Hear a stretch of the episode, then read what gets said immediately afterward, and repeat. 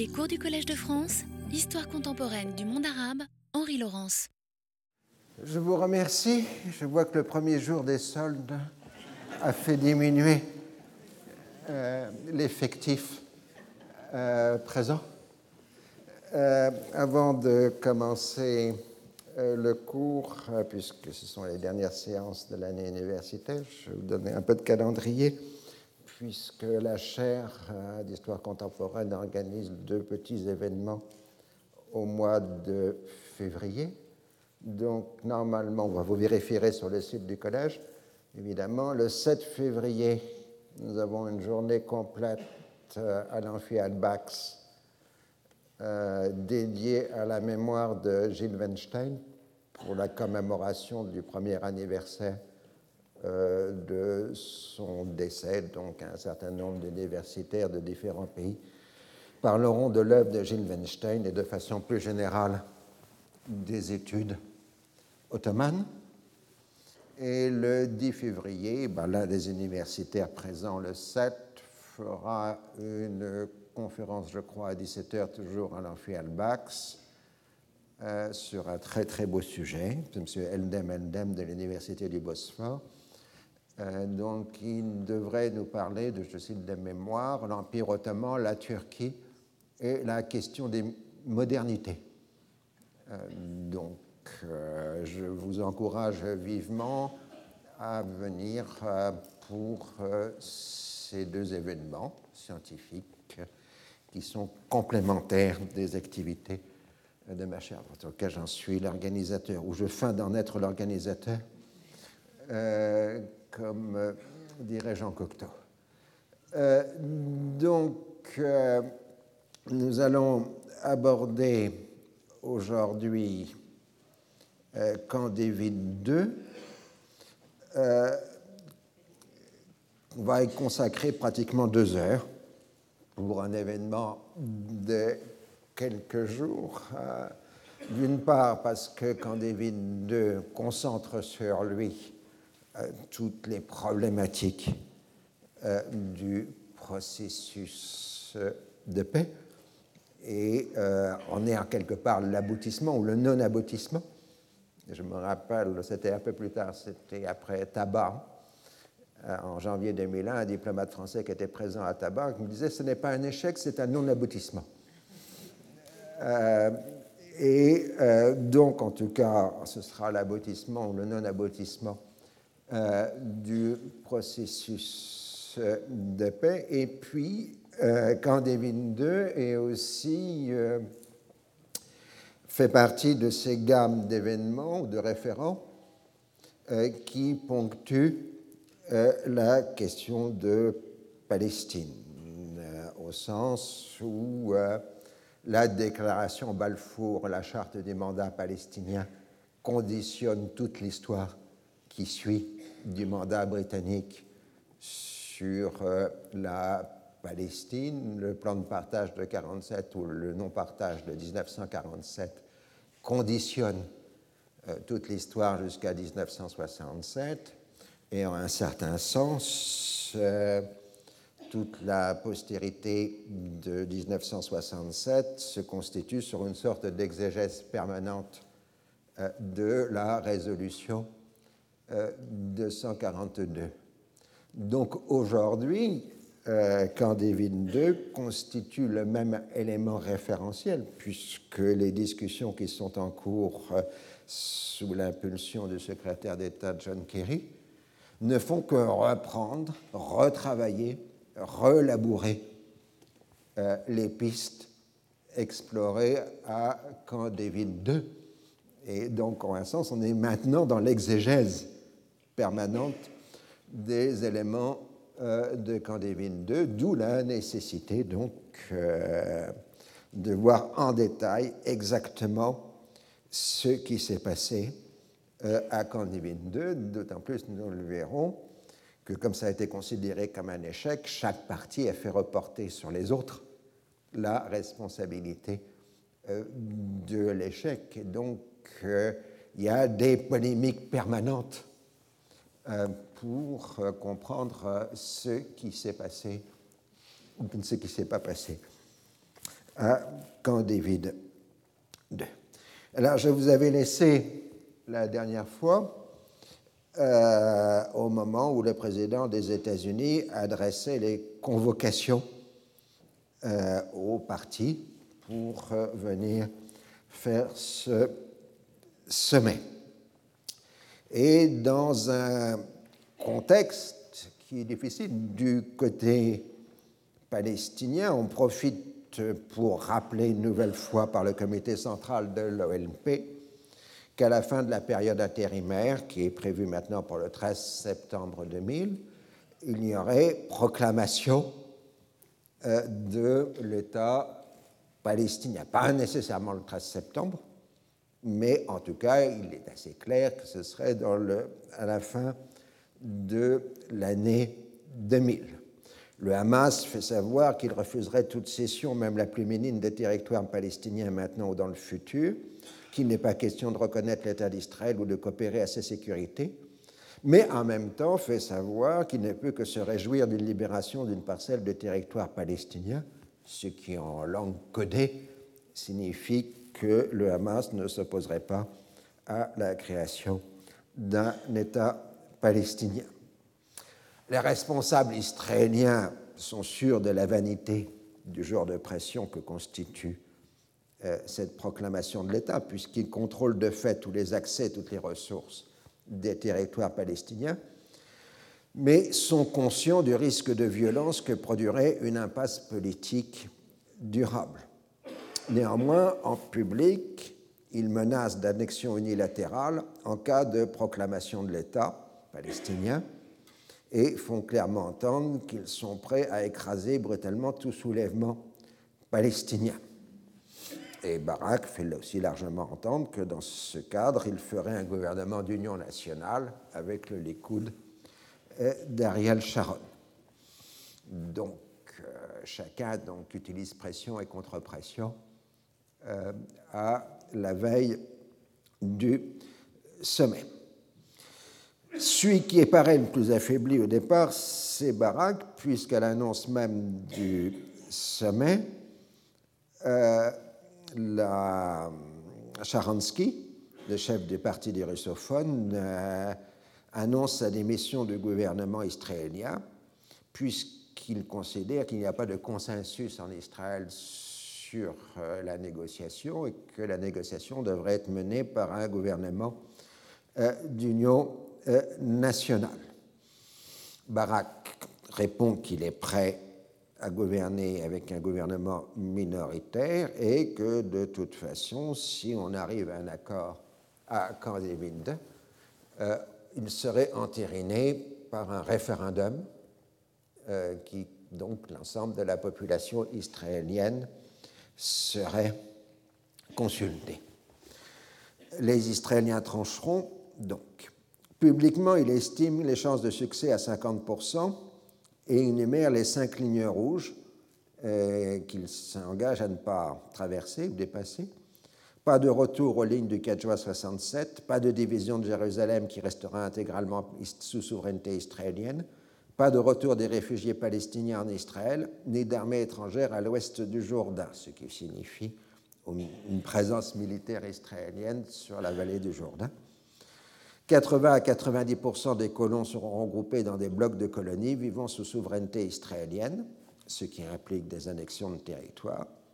Et les Palestiniens devront faire une déclaration mettant fin au conflit, c'est-à-dire mettant fin à toute autre revendication une fois l'accord euh, conclu. La réponse palestinienne est que ces déclarations sont des violations des accords et constituent un sabotage du sommet. Et puis ensuite, ils énumèrent leurs propres lignes rouges, qui sont l'application de la résolution 242, c'est-à-dire le retour aux lignes du 4 juin 1967, un État palestinien indépendant avec Jérusalem comme capitale. Nouveau coup du sort pour Barak, après les russophones, ce sont les religieux du chasse et du Parti national religieux qui quittent le gouvernement, toujours du fait que Barak refuse de communiquer euh, le contenu de ses véritables positions de négociation. Donc, il n'y a plus qu'un gouvernement minoritaire en Israël dont le sort repose sur le résultat de Camp David. Euh, soit il y a un accord suivi d'un référendum, et si le référendum est positif, Barak se trouve consacré, soit il n'y a pas d'accord, et selon toute probabilité, c'est un gouvernement d'union nationale entre les travaillistes et le Likoud. Avant l'arrivée des leaders aux États-Unis, les équipes palestiniennes et israéliennes s'installent à Jérusalem, à Washington, pardon. Une dernière fois, les négociateurs palestiniens supplient les Américains de ne pas tout miser sur un sommet unique. Personne n'est prêt pour un accord qui serait à prendre ou à laisser, mais ils ne sont pas écoutés. Il faut dire que le président Clinton, qui a une très impressionnante force de travail, s'est lancé dans l'étude minutieuse des éléments du dossier des négociations et a relu les efforts de ses prédécesseurs, en particulier Carter à David. C'est à ce moment-là qu'on commence à faire la distinction entre David I, celui de Jimmy Carter, et David II, euh, celui de Clinton.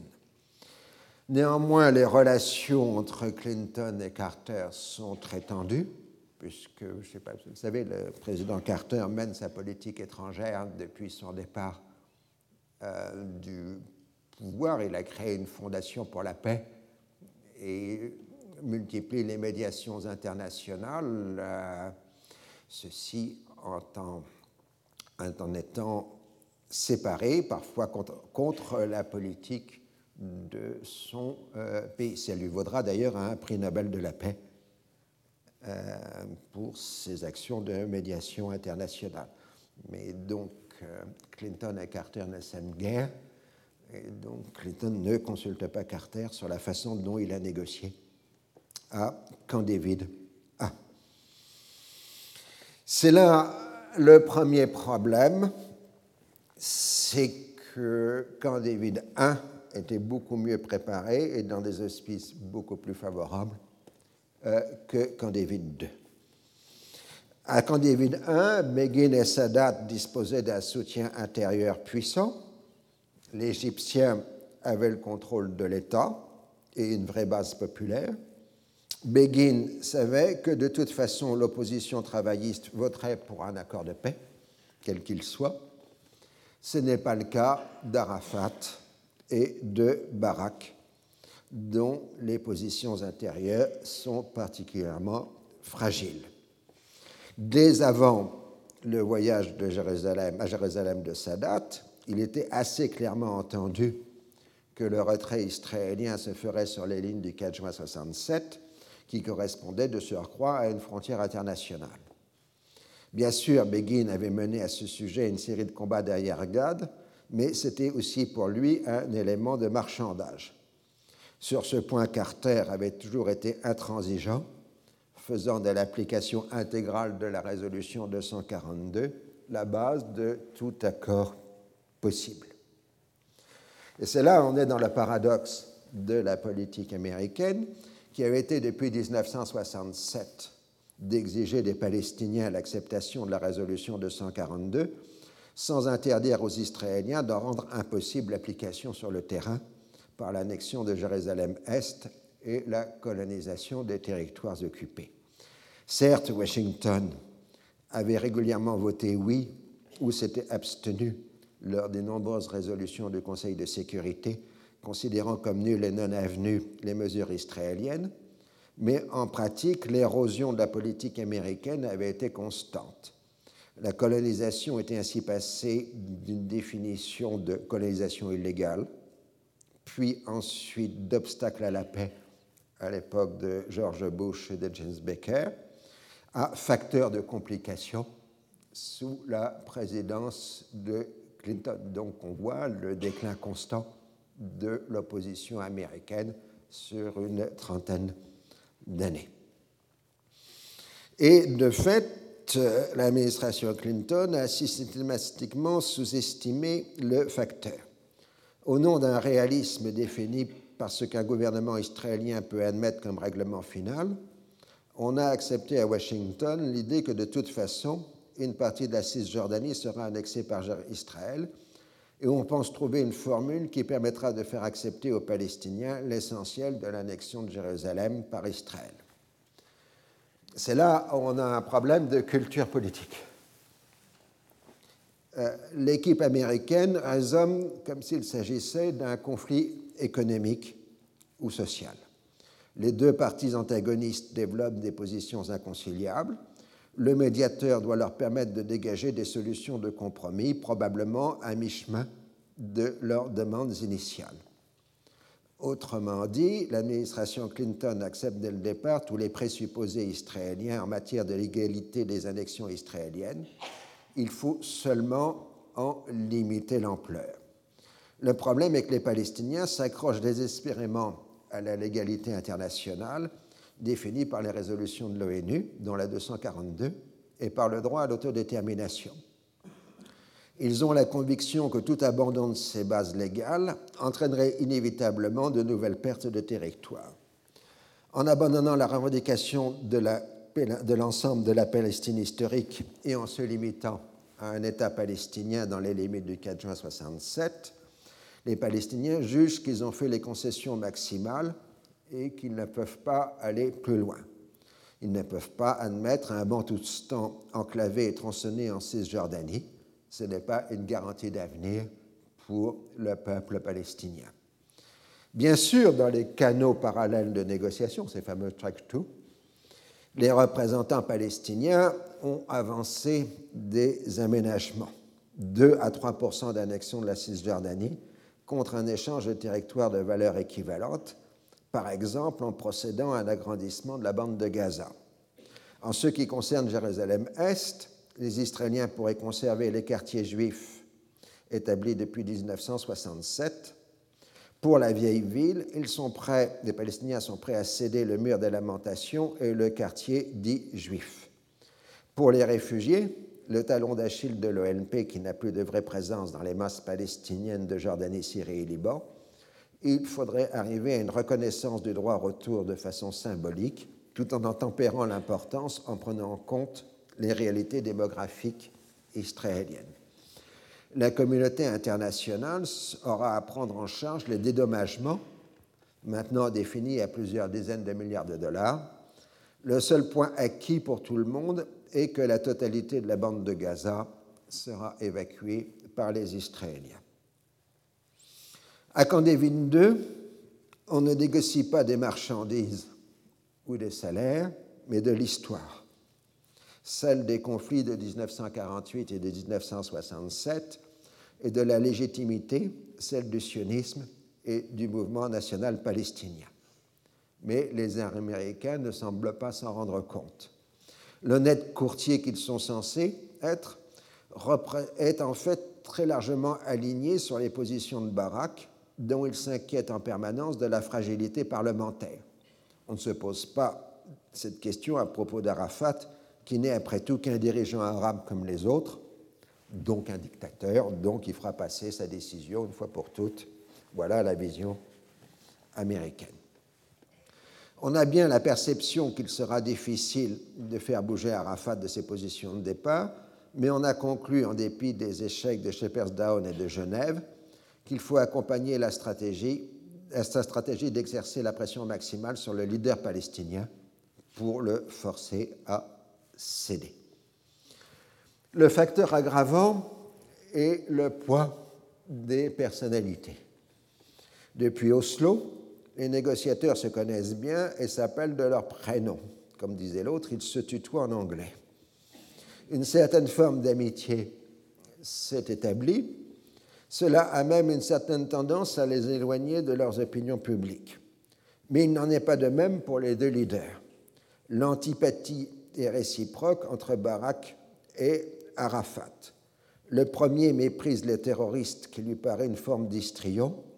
Le second voit dans son partenaire du processus de paix un homme aux mains couvertes de sang palestinien, au sens le plus littéral du terme.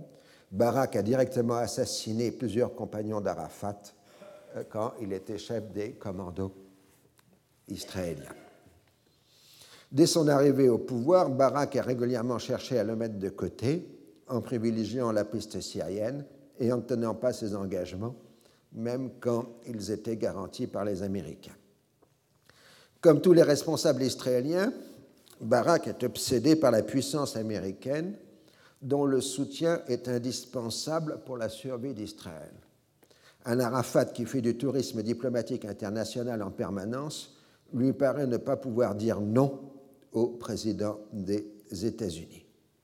Or, depuis Oslo, Arafat n'a accepté les empiétements israéliens que parce qu'ils étaient définis comme provisoires, tout devant être repris lors du règlement final. Il a une parfaite conscience de l'écart des positions de départ, d'où son insistance pour la continuation des négociations préalables, que Barak a jugé avec raison conduire à une érosion des positions israéliennes. Arafat a accepté à contre-coeur d'aller à Camp David parce qu'il a compris qu'il serait soumis aux pressions conjuguées de Clinton et de Barack. Il est donc prêt, s'il le faut, à dire non à l'homme le plus puissant du monde. On n'est pas à Camp David I, où Carter a conjugué ses efforts avec Begin, et White Plantation, euh, avec Arafat, pardon, c'est un lapsus d'écriture. C'est-à-dire qu'à Quand David I, euh, on était plutôt dans une alliance Carter-Sadat contre Begin. Euh, excusez-moi, je fais ma correction. Sinon, je ne la vois plus. Bon, tant pis. Et à Plantation, où Clinton a soutenu Arafat contre Netanyahou. En raison des impératifs de sécurité, les délégations admises Camp David II sont réduites en nombre, une douzaine de personnes pour chaque partie. Les experts sont logés à l'extérieur et ne seront appelés à intervenir qu'au cas pour cas.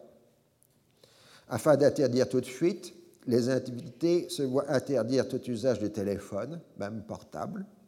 Seuls Arafat et Barak auront droit à une ligne leur permettant de communiquer avec l'extérieur. Le porte-parole du département d'État aura le monopole des communications avec la presse. Israéliens et Palestiniens sont d'ailleurs persuadés qu'ils sont sous écoute permanente des services américains et quand ils auront besoin d'une discussion confidentielle, ils iront se promener dans les bois environnants. La délégation palestinienne ne comprend pas de juristes, d'où la nécessité de faire appel aux experts de l'équipe de soutien mais les Américains limiteront leur accès, d'où un temps de réponse très long aux formules proposées. La délégation israélienne comprend l'attorney général Eliakim Rubinstein, le seul à avoir participé comme jeune conseiller de Begin à Camp David I. Il vient juste d'émettre un avis juridique concluant à la non-application de la résolution 242 à la négociation en cours, puisque les lignes du 4 juin ne sont pas ne sont que des lignes d'armistice et que les Palestiniens ne sont pas mentionnés dans le texte. Il ne lui est pas venu à l'esprit que la dite résolution 242 ne mentionne pas non plus un traité de paix ou de relations diplomatiques entre Israël et les pays arabes, et que son interprétation de la notion de frontière remet en cause l'annexion israélienne du Golan. Sa présence de, de, de Rubinstein est un avantage, mais en même temps un risque de s'accrocher à des détails juridiques au détriment de l'architecture d'ensemble. Palestiniens et Israéliens sont conscients du risque d'apparaître responsables de l'échec du sommet. Arafat a obtenu à plusieurs reprises de Clinton l'engagement de ne pas être accusé en cas d'insuccès. Barak a préparé toute une équipe de communication à proximité de Camp David qui est en liaison permanente avec les négociateurs israéliens grâce à la circulation de diplomates dont les immunités les dispensent des contrôles américains. À chaque moment, en dépit des engagements pris, il est possible d'informer la presse américaine et israélienne dans le sens souhaité par Barak. Les Palestiniens n'ont pas ces moyens, leur différence de statut ne leur permet pas de disposer d'immunité et Ross exerce un contrôle strict du mouvement de leurs experts. Les deux parties sont exposées aux pressions de l'opinion publique. En Israël, les partis d'opposition adjurent Barak de ne pas céder sur la colonisation et sur Jérusalem. En Palestine, le Tanzim de Barouti, bien qu'appartenant au Fatah, exige une stricte application du droit au retour des réfugiés palestiniens et de façon plus générale de ne pas faire de compromis sur les droits des Palestiniens. On trouve la même revendication chez les Palestiniens d'extérieur, qui échappent largement au contrôle de l'OLP. Si dans les deux peuples, bien des gens aspirent à la paix, la majorité met avant tout la défense des droits des revendications, d'où la difficulté de trouver une solution politique qui puisse satisfaire tout le monde, d'autant plus que le temps n'est plus pour les ambiguïtés constructives qui ont permis de faire émerger un processus de paix depuis un tiers de siècle. Alors là, nous allons démarrer le sommet le 11 juillet 2000. Là, c'est la photo d'inauguration où tout le monde a l'air très heureux autour du président Clinton. On sourit. On trouve que les sourires de Barack et d'Arafat ont l'air un peu contraints, euh, quand même, sur euh, cette photo. Donc, le 11 juillet 2000 à 14h15, le sommet s'ouvre et on va essayer de suivre heure par heure ce sommet, bien qu'il soit relativement difficile de pouvoir faire une chronologie exacte de Candévin II, puisque les mémoires des protagonistes comportent d'importantes variations sur les emplois du temps et des omissions de moments importants, en particulier chez Denis Ross, tous ces textes ont une valeur justificatrice pour rejeter les responsabilités sur les autres. Il faudra attendre la publication des procès-verbaux américains pour avoir une base plus sûre. Or, de toute façon, nous le verrons, il n'y aura que des procès-verbaux partiels de Candévin II et pas un procès-verbal total. Et au passage, l'emploi du temps officiel de Clinton que vous pouvez trouver sur le site internet de la librairie Clinton, euh, est insuffisant pour la période du euh, sommet. Donc, en plus, comme ils vont souvent travailler la nuit, il est parfois très difficile de savoir exactement à quelle heure et à quel jour on se trouve dans la reconstitution que j'essaye de faire du sommet. Donc Clinton fait un discours introductif appelant à la responsabilité historique des négociateurs. Les intéressés répondent que la participation américaine est inestimable. Puis Clinton s'entretient avec Arafat et Barak. Il tente de flatter outrageusement le premier en, en, parlant du jour où il assistera à la levée du drapeau palestinien sur le premier État palestinien, ce qui sera le plus beau jour de sa vie. C'est ce que ses conseillers en communication lui ont conseillé de dire. Et Clinton avait répondu Le plus beau jour de ma vie, c'est la naissance de ma fille. Euh, mais enfin, bon, il a quand même ressorti euh, la formule. Mais ça, de toute façon, ça n'aime guère euh, Arafat. Et ensuite, on passe avec l'entretien avec Barak où on discute entre Barack et Clinton de la stratégie de négociation. Barack lui explique sa vision des choses. Il ne se passera rien durant les deux premiers jours afin de montrer aux opinions publiques respectives que leurs représentants ont défendu avec acharnement leur position de départ. Ensuite, on jouerait de la tension grandissante pour arriver à un dénouement le 16 juillet. Cela va à l'encontre du projet américain de se concentrer sur un certain nombre de paramètres L'idée américaine est de fixer les frontières de l'État palestinien sur les lignes du 4 juin 67 avec des modifications pour faire passer les blocs de colonisation du côté israélien, ainsi que définir des conditions de sécurité sur la vallée du Jourdain. On n'aborderait pas directement la question d'échange de territoire. Pour les réfugiés, on reconnaîtrait un droit au retour avec compensation internationale mais Israël aura le droit souverain de déterminer qui pourrait être admis sur son territoire. Pour Jérusalem, on doit prendre en compte trois réalités différentes la gestion quotidienne de la ville, la ville sainte pour les trois religions monothéistes, et la question de son devenir politique. Pour serrer les questions, on aborderait d'abord les aspects fonctionnels, c'est-à-dire la gestion quotidienne et les lieux saints, avant de traiter du statut politique. Barak lui répond que, en ce qui concerne les frontières, il faut permettre que 80% des colons se retrouvent en Israël et la sécurité de l'État d'Israël implique l'annexion de la vallée de Jourdain, ce qui suppose l'enclavement de l'État palestinien à l'intérieur d'Israël. Pour tous les autres paramètres, il marque les positions israéliennes de départ. Défaite dès les premières heures, les Américains ont perdu le contrôle de la négociation. Ils ont perdu le contrôle de l'ordre du jour pour passer à une négociation américano-israélienne sur les paramètres du règlement. Et c'est là l'erreur de départ. À Camp David I, un texte américain remanié un certain nombre de fois, exactement 23 fois, avait été rédigé en fonction des avancées de la négociation. De plus, Barak refuse de communiquer directement avec Arafat, voulant que tout passe par le président américain et ses représentants.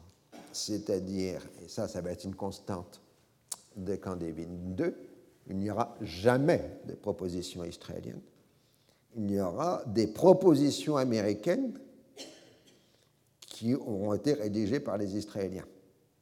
Ce qui fait que ces propositions ne sont pas théoriquement endossées euh, par les Israéliens. On passera donc euh, à la rédaction d'un texte reprenant pour chaque chapitre les positions dites I israéliennes et P euh, palestiniennes. Le soir, Clinton rencontre de nouveau Arafat, qui lui donne pratiquement les limites de ce qu'il peut faire. Le principe du droit au retour doit être d'abord posé, ensuite on en fixera les modalités pratiques. Pour la ville sainte, c'est simple, Jérusalem-Ouest aux Israéliens, Jérusalem-Est aux Palestiniens, avec gestion commune des accès et des réseaux, ainsi qu'une libre circulation des personnes entre les deux parties de la ville. Les lieux saints chrétiens et musulmans seront sous souveraineté palestinienne. Jérusalem ne concerne pas simplement les Palestiniens, mais l'ensemble des musulmans dans le monde. Clinton lui répond que c'est inacceptable pour Barak en raison de sa faiblesse politique intérieure.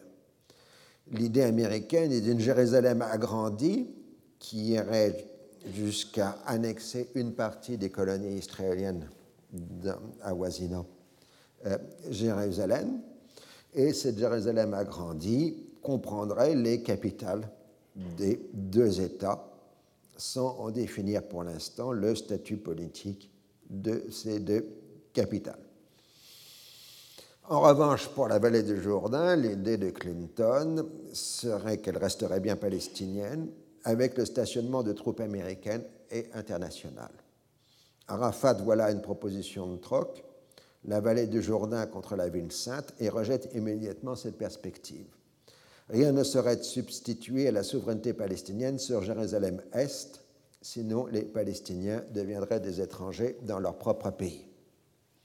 Les Américains promettent un document dans les deux jours présentant leur position.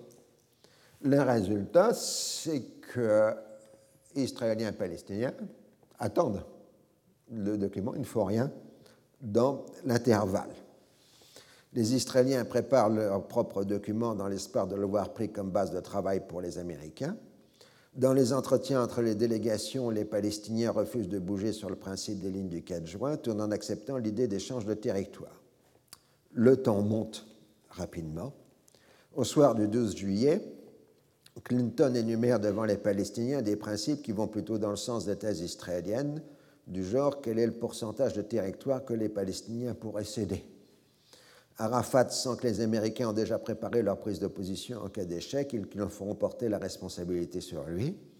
Il se tourne vers Clinton pour lui dire Nous avez invité à Camp David pour rejeter sur nous la responsabilité de l'échec Je rappelle à votre Excellence que Barack a voté contre Oslo et que maintenant il a l'intention de former un gouvernement d'union nationale avec le Likoud.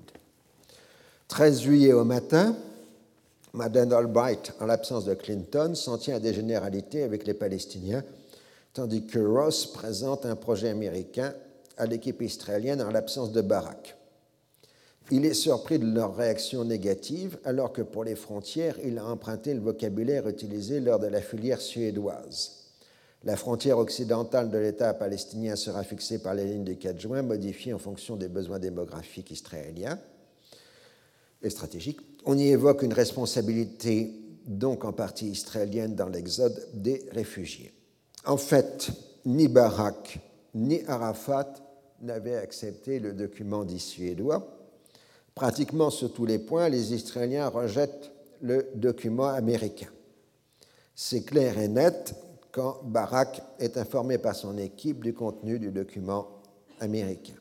Ross et son équipe entreprennent la réécriture du document. Il est soumis une nouvelle fois à Barak qui exige et obtient de nouvelles modifications. Ce n'est qu'après une série de remaniements que le document est transmis aux Palestiniens les garde-fous ont été multipliés. Le document ne représente pas une position officielle américaine. Tous les sujets ont été inégalement traités en détail. La définition des positions I et P n'est qu'une interprétation américaine et ne lit pas les parties. Alors, ça vous donne un texte de ce genre. Je vous cite un extrait parce que ça fait plusieurs pages. La frontière occidentale de l'État palestinien I sera délimitée en prenant en compte les lignes de 67, les réalités sur le terrain et les besoins stratégiques d'Israël. P sera la ligne du 4 juin 67. Donc, vous voyez, on ne progresse pas. Pour la répartition de la Cisjordanie, I indique une répartition de 1 huitième ou de 1 neuvième entre Israël et la Palestine. P, la totalité à la Palestine. le parti du document concernant Jérusalem n'est pas divisé en I et P. Euh, le texte original américain dit que la région municipale de Jérusalem accueillera les capitales nationales d'Israël et de l'État palestinien. Mais après l'intervention de Barak, comme vous pouvez le voir sur cet extrait du document, euh, la région municipale a été remplacée par la région étendue de Jérusalem. Donc vous voyez le type de document que l'on échange à Camp David II. De même, euh, le texte original américain avait utilisé le terme application des résolutions 242 euh, et 338, implementation, en anglais, et c'est devenu, euh, dans le texte corrigé, l'accord cadre sera la base de l'application, the basis for their implementation, c'est-à-dire qu'on revient sur les problèmes d'exégèse de la 242. Est-ce que la 242 est un document dont on applique point par point le contenu? Ou est-ce que la 242 n'est qu'une base pour une négociation? Donc on n'applique pas nécessairement l'intégralité de la 242. Les Palestiniens étudient le document dans la nuit. Arafat, peu sûr de son anglais à juste titre, s'en fait traduire une partie et il se met en colère. Cette négociation est une manipulation, une perte de temps. Pour la délégation palestinienne, ce document adopte largement les positions israéliennes et a pour but d'affaiblir les positions palestiniennes.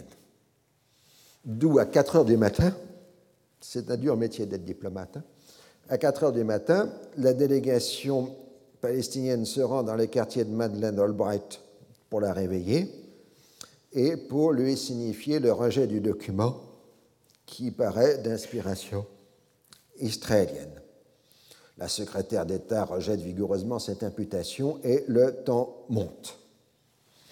Les Palestiniens voulant s'en tenir à la légalité internationale et les Américains acceptent le rejet du document.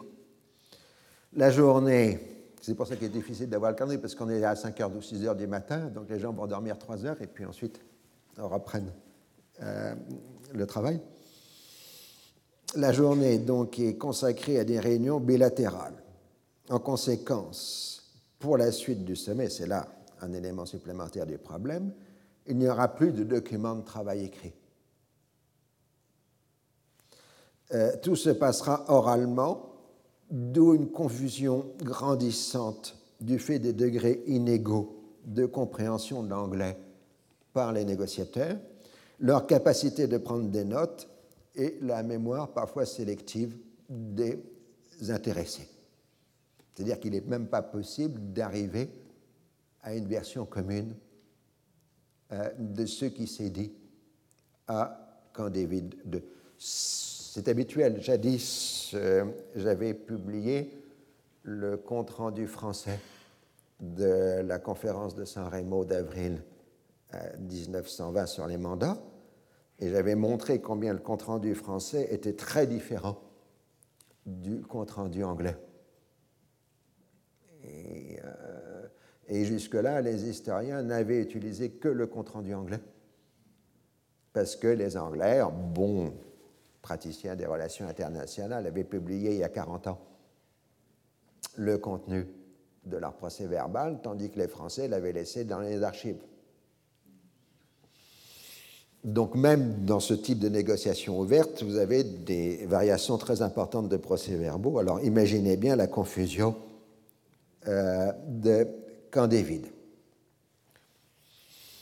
Comme le dit Madeleine Albright, en trois jours, on a consommé deux versions successives du document de travail et on a cédé devant les rejets consécutifs des Israéliens et des Palestiniens.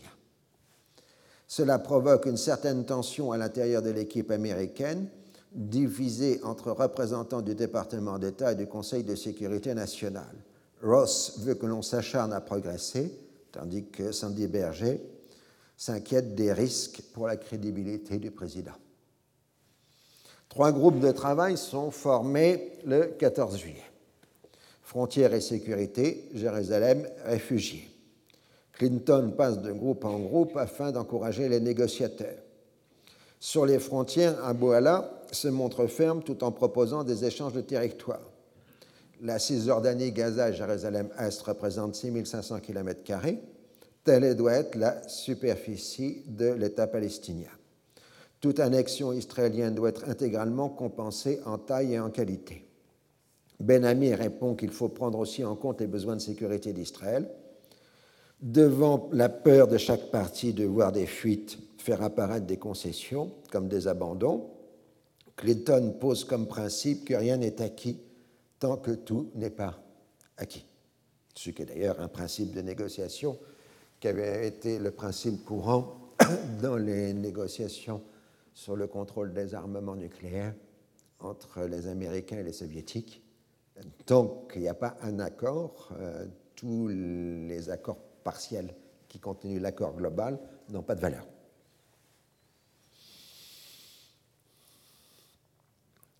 On pourra ainsi démentir toute fuite. Mais en même temps, Clinton prévient les Palestiniens que sans concession de leur part, il n'y aura pas d'accord. Pour les réfugiés, il insiste sur l'aide internationale et demande que soit précisé dès le départ le nombre de personnes admises en Israël. Pour Jérusalem, il presse les négociateurs de traiter d'abord des aspects de la vie quotidienne sans faire référence aux questions de souveraineté. On est vendredi soir.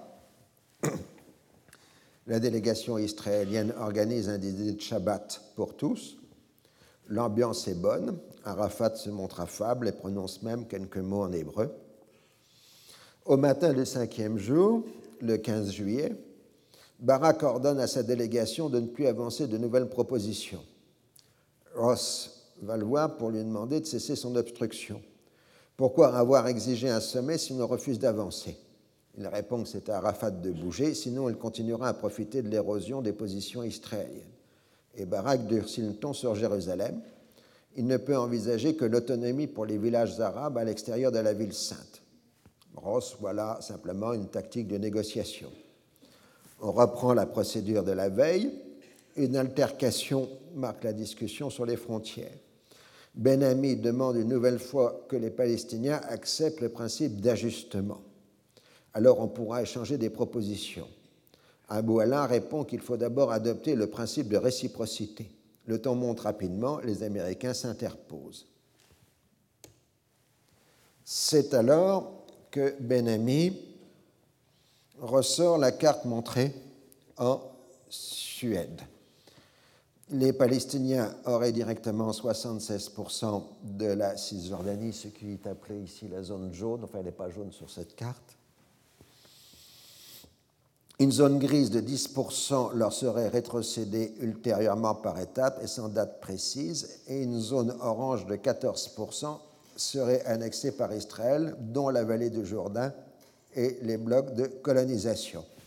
Comme vous le voyez, le territoire palestinien, dans ce cadre-là, serait tronçonné à plusieurs endroits. Et de toute façon, il serait enclavé. Abou Allah rejette immédiatement la carte comme inacceptable. Clinton essaye de le raisonner et lui demande de faire une contre-proposition expliquant pourquoi la zone orange devrait être diminuée, ce qui revient en fait d'admettre le principe d'annexion sans compensation, tandis que Ben Ami donne son accord. Abou Allah refuse d'en entendre parler.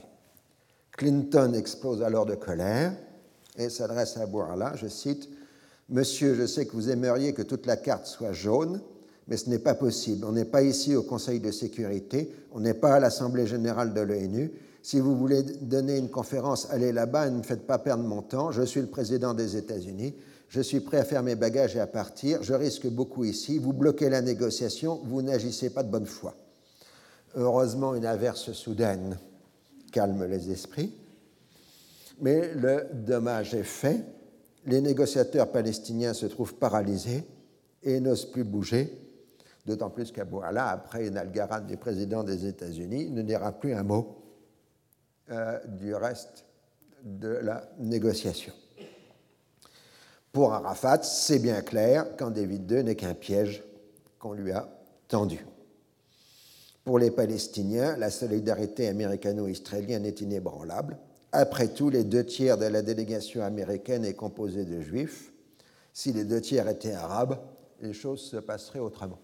Ce qui est un peu injuste euh, pour euh, ces juifs américains qui participent à la négociation, puisque des gens comme Robert Mallet au Conseil de sécurité nationale ou Aaron Miller au département d'État sont nettement plus favorables aux thèses palestiniennes euh, que Denis Ross mais il reste quand même qu'il n'y a pas d'Arabes ou de musulmans dans la délégation américaine. La réunion sur Jérusalem, le soir, en est la démonstration. Les Israéliens s'en tiennent à une municipalité unique, concédant seulement des pouvoirs municipaux aux Palestiniens, à l'exception du développement urbain et de la planification, planning and zoning. Le représentant palestinien n'est pas dupe depuis 1967, les Israéliens refusent les permis de construire aux Arabes s'ils conservent la planification et le zoning. Conserveront le contrôle des permis de construire. Donc, euh, c'est une du prix que cette proposition.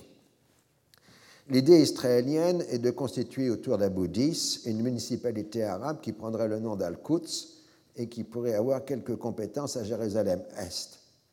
C'est alors que Sandy Berger fait une intervention catastrophique. Pourquoi n'accepteriez-vous pas qu'un certain nombre de juifs puissent prier sur l'esplanade des mosquées? Les Palestiniens répondent immédiatement que ce serait déclencher une guerre de religion. Il faut respecter le statu quo qui interdit aux non-musulmans de prier sur l'esplanade. Les Israéliens restent silencieux. Selon une confidence de Robert Mallet, certains Israéliens auraient suggéré cette idée à Berger.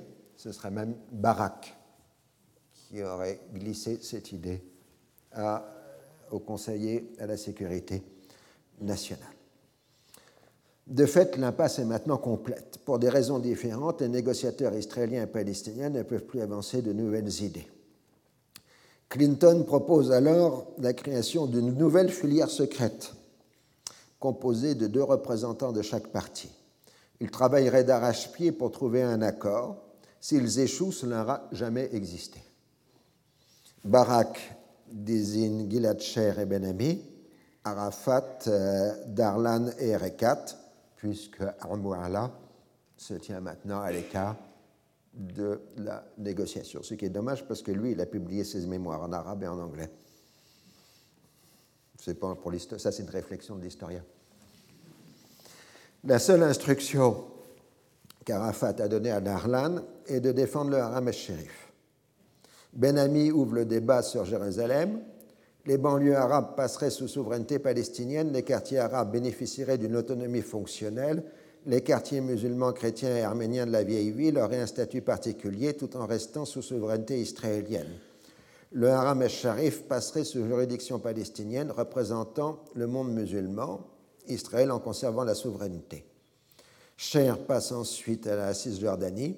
Israël en annexerait 12, en annexerait 12% et 10% le long du Jourdain serait sous souveraineté palestinienne, mais loué pour une période de 20 ans et ne serait rétrocédé qu'après l'accord des deux parties. Autrement dit, euh, si Israël ne veut pas rétrocéder, il reste.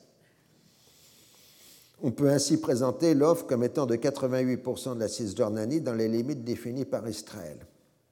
Parce que là, il faut bien comprendre les données. On raisonne en, pourcentage.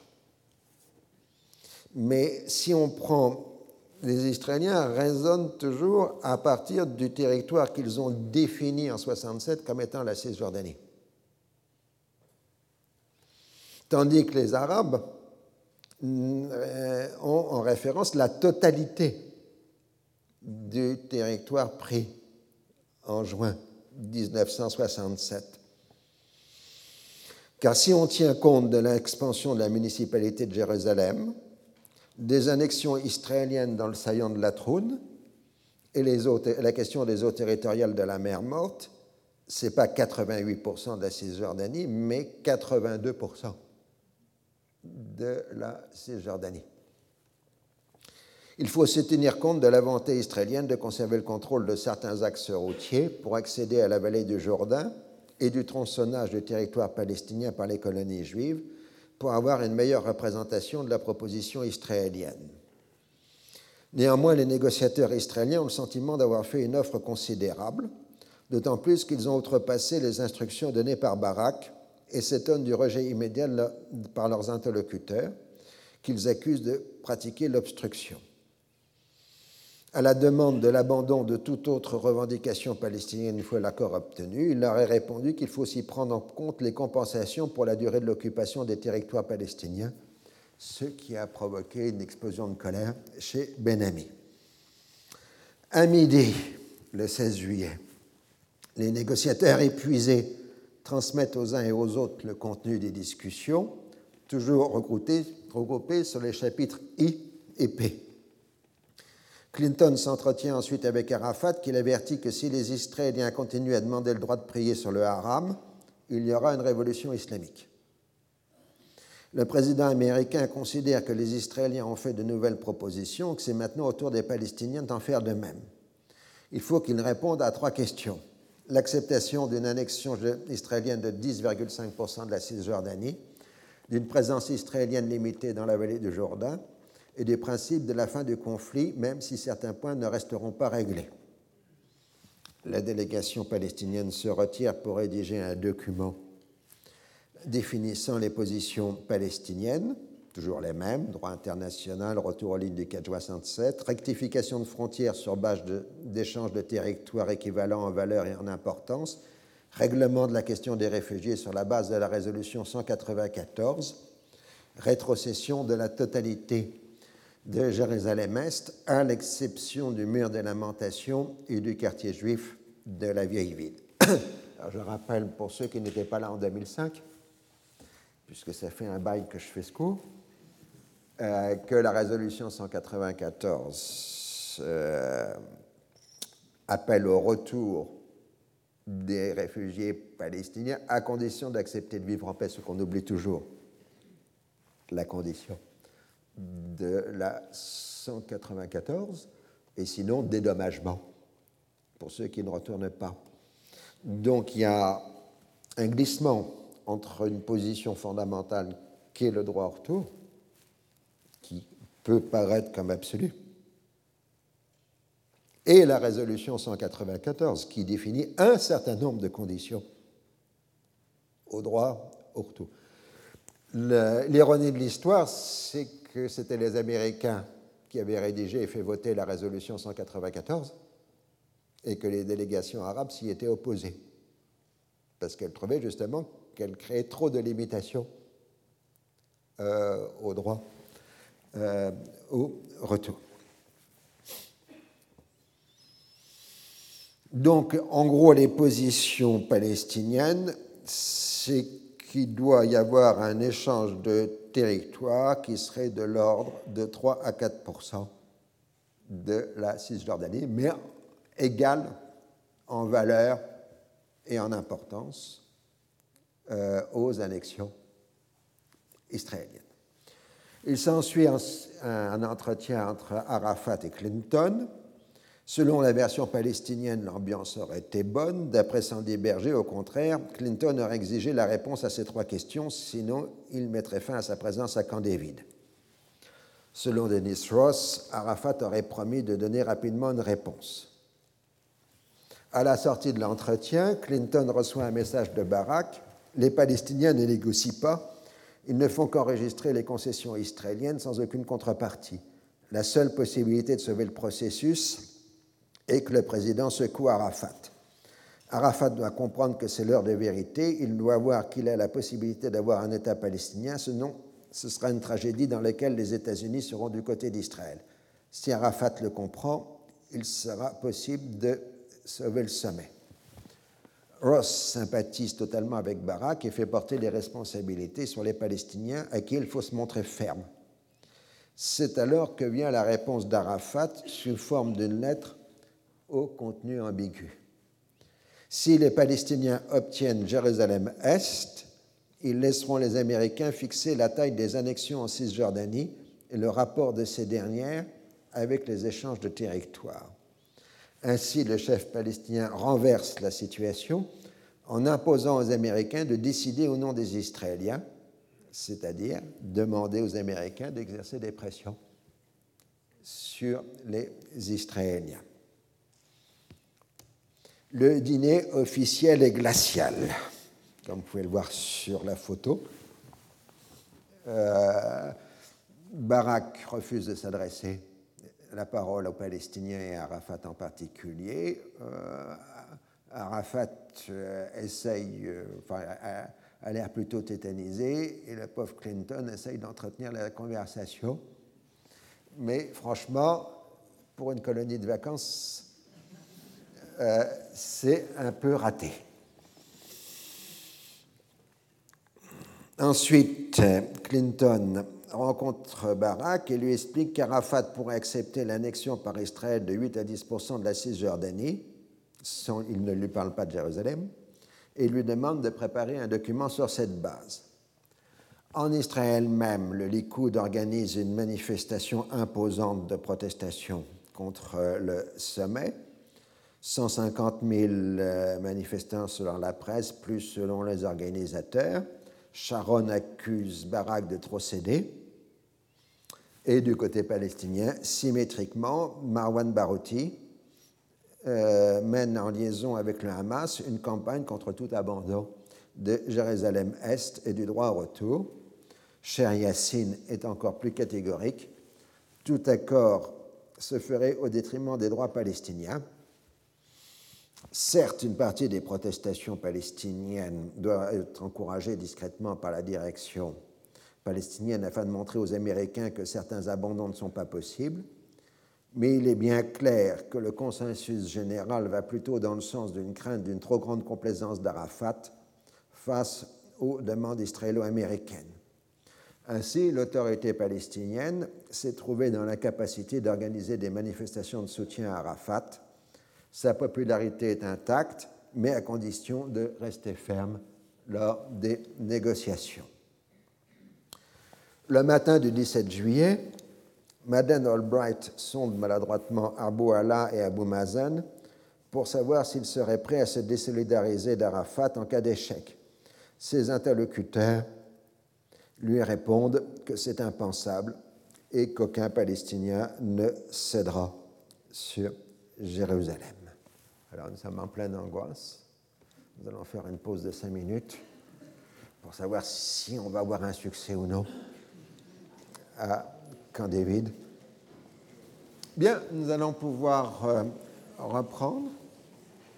La dernière fois, je vous ai laissé au milieu du guet, en plein sommet euh, de Camp David. On avait fait à peu près six jours en une heure, c'est mon record. Euh, donc nous sommes maintenant euh, au 17 juillet et on commence à discuter de ce qui va être en fait l'élément central de David II, la question de Jérusalem. Et là, il faut revenir sur un point fondamental, qui est que le dossier était tellement brûlant pour la partie israélienne qu'il ne l'a pas étudié. Euh, parce que toute étude préalable du dossier aurait impliqué des fuites. Et euh, donc des publications, scandales, utilisation par l'opposition. Et ainsi de suite. Euh, donc ce n'est que le 17 juillet en interne que la délégation israélienne commence à étudier pour savoir exactement ce qu'il peut proposer sur Jérusalem. Euh, l'idée euh, israélienne, c'est que d'un côté, on doit trouver une méthode pour virer le maximum de population arabe en dehors de la Jérusalem juive ou de l'État d'Israël, tout en conservant ce qui paraît l'essentiel euh, pour euh, Israël, parce que le danger pour les responsables israéliens, ce serait que si on annexe définitivement Jérusalem arabe à Camp David, ça fait 200 000 Arabes supplémentaires euh, dans la population israélienne. Donc, euh, on est prêt à trouver des formules ambiguës qui permettraient de ne pas intégrer la population arabe de Jérusalem en Israël, tout en conservant un contrôle israélien, et en conserver en revanche l'essentiel de la vieille ville et surtout le mont du Temple, le Haram Shérif avec droit pour les Israéliens de prier sur l'esplanade des mosquées. On prépare ensuite les documents de travail demandés par les Américains. On est plutôt au durcissement des positions. De ce fait, pendant que les Israéliens étudiaient leur dossier, bah, il ne s'est rien passé pendant la négociation au grand agacement des Américains. Ce n'est qu'après minuit que Barack communique à Clinton les nouvelles propositions israéliennes qui sont tout en retrait par rapport à celles qui avaient été avancées par Cher et Ben-Ami les jours précédents. Alors cette fois, c'est Clinton qui explose contre Barack. Ce n'est pas sérieux, dit-il. Je suis allé à Shepherdstown et vous n'avez rien dit durant quatre jours. Je suis allé à Genève et je me suis senti comme une marionnette chargée de faire votre offre. Je ne laisserai pas passer les choses comme cela. Il a entendu 13 heures pour tout ça. Barack n'a qu'à aller vendre lui-même à Arafat le dossier. Lui, le président des États-Unis, n'ira pas remplacer euh, Barack. Alors Penaud Barack regagne ses quartiers pour refaire son texte, qui consiste finalement à revenir aux propositions de Cher et de Benami, tandis que les Américains poussent Barak à aller plus loin dans la question des lieux saints. Sur cette base, Clinton ferait des propositions américaines euh, aux Palestiniens. Euh, et euh, donc, sur ces bases de tous ces documents, Ross rédige de nouveau une série d'hypothèses de travail qui soumet le matin du 18 juillet à Clinton, qui ensuite s'entretient avec Arafat, qui reste inébranlable sur Jérusalem-Est. Or, euh, Clinton doit partir le lendemain pour le sommet des G8 à Okinawa. On passe alors au traitement de choc.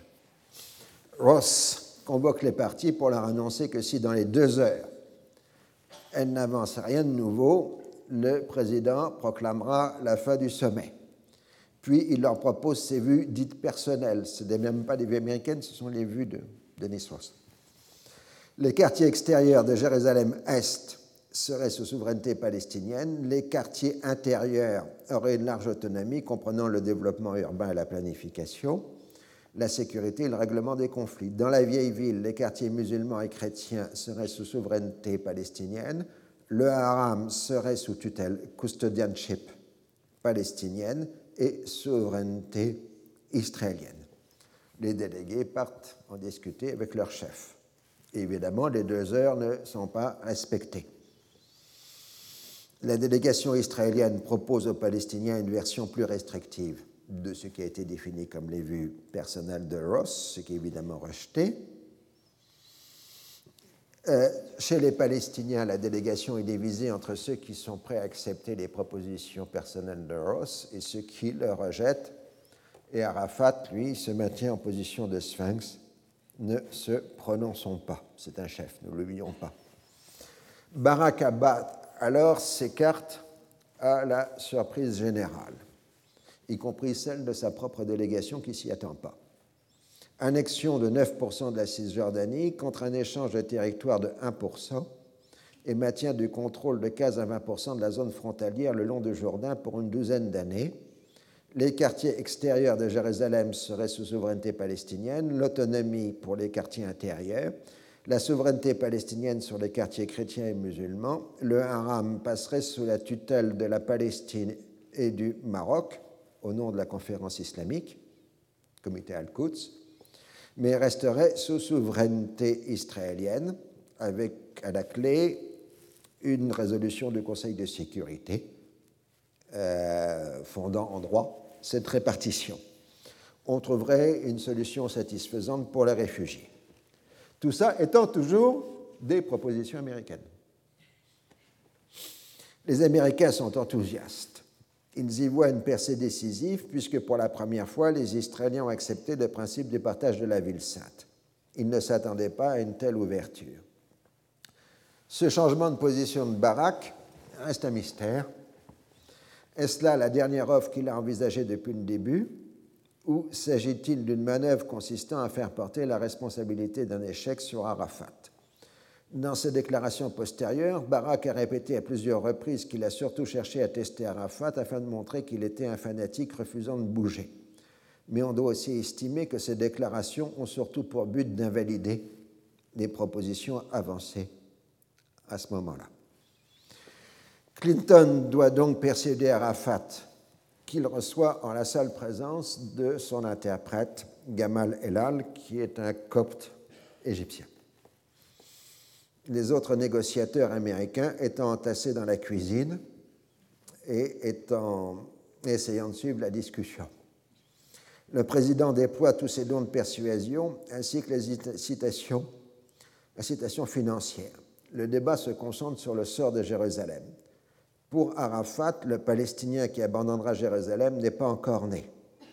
Il n'est pas possible de transformer l'occupation en annexion son peuple ne peut accepter moins que les droits définis par les résolutions internationales. Clinton s'énerve. Dans la Bible, le lieu est appelé Mont du Temple parce que le temple juif y était. Il est impossible d'ignorer les droits des Juifs sur le Mont du Temple. Arafat s'en tient à ce qu'il va, étudier, les propositions dites américaines avec son équipe. Un échange entre les négociateurs palestiniens et Madeleine Albright à propos de Jérusalem illustre l'incompréhension qui s'est installée entre les Américains et les Palestiniens. Voilà ce que disent les Palestiniens. C'est très compliqué. Vous parlez là d'un secteur qui a une superficie d'un kilomètre carré et vous proposez cinq systèmes différents de gestion. Ce n'est pas réaliste, cela risque encore de compliquer les choses. Albright, Selon la formule présentée par Denis, le simple Palestinien aura le contrôle de ses propres affaires, il n'aura pas la main d'Israël au-dessus de sa tête, lui n'a qu'à se faire de la notion de souveraineté. Yasser Abed Rabo. Nous savons mieux que vous ce qu'est le désir d'un simple Palestinien. La souveraineté pour lui n'est pas une abstraction, mais la possibilité de vivre, de se déplacer librement, de prier librement, de se marier et de fonder une famille librement. L'expérience palestinienne est là depuis des décennies pour comprendre ce qu'est la souveraineté et la multiplicité des statuts juridiques. Le pinaillage sur les textes est une douloureuse leçon enseignée par une expérience historique particulièrement ravivée depuis Oslo. Dans la nuit, Arafat envoie des émissaires demander des précisions. Que veut dire exactement tutelle, custodianship Que signifie une solution satisfaisante pour les réfugiés Il lui faut aussi des précisions sur l'échange neuf contre 1. Puis il propose que l'on procède à une pause pour lui permettre de consulter les chefs d'État arabes. Après tout, on décide du sort de Jérusalem les Américains refusent. Il faut qu'Arafat reste sous pression et qu'il ne capitalise pas les gains déjà obtenus pour exiger de nouvelles concessions. Tout cela a été pris en main par l'équipe du Conseil de sécurité nationale pendant la nuit, euh, qui a laissé dormir Albright et Ross. Ce qui fait que quand les deux intéressés se réveillent et qu'ils ont vu que leurs concurrents ont bossé toute la nuit sans les prévenir, ils sont absolument furieux. Euh, donc les dysfonctionnements se répercutent aussi à l'intérieur de l'équipe euh, américaine. En fait, on peut déjà dire que les trois équipes de négociation David II sont largement dysfonctionnelles. Au matin du 19 juillet, la réponse d'Arafat est négative. Ross explique que sa pratique habituelle d'Arafat est il ne se décide qu'à minuit moins 5 le problème étant que parfois sa montre n'est pas à l'heure. Euh, Clinton puis Albright le rencontrent à nouveau pour le faire bouger. Il ne cède pas, demandant aux Américains s'ils veulent venir à ses funérailles. C'est le sort qui attend celui qui abandonnera le haram al-Sharif. Les Américains pensent alors s'adresser directement à leurs amis chefs d'État arabes, Moubarak, Abdallah II, Ben Ali de Tunisie, et le prince héritier Abdallah d'Arabie saoudite, puisque c'est lui qui tient le pouvoir réel en Arabie saoudite, le roi en présence étant trop malade pour gérer les affaires. Alors les pauvres chefs d'État arabes sont largement pris au dépourvu, puisqu'ils n'ont pas étudié le dossier, qu'ils ignorent la carte de la ville sainte, où ils n'ont jamais mis les pieds. Clinton explique ainsi à Moubarak dubitatif que le dôme du roc se trouve à l'emplacement du temple de Salomon, ce qui d'ailleurs archéologiquement n'est pas vraiment prouvé, ça c'est un autre problème. Cela fait partie des cours de judaïsme que le président américain a l'habitude de délivrer à ses interlocuteurs arabes. De plus, on leur demande de pousser les Palestiniens à accepter un compromis sur la ville, mais on refuse de communiquer aux chefs d'État arabes le contenu du dit compromis. Le tout est fondé sur la curieuse arithmétique que Jérusalem est le premier lieu saint pour le judaïsme et le troisième pour l'islam. Le résultat est plutôt contraire. Les Saoudiens pressent Arafat de ne pas céder sur Jérusalem.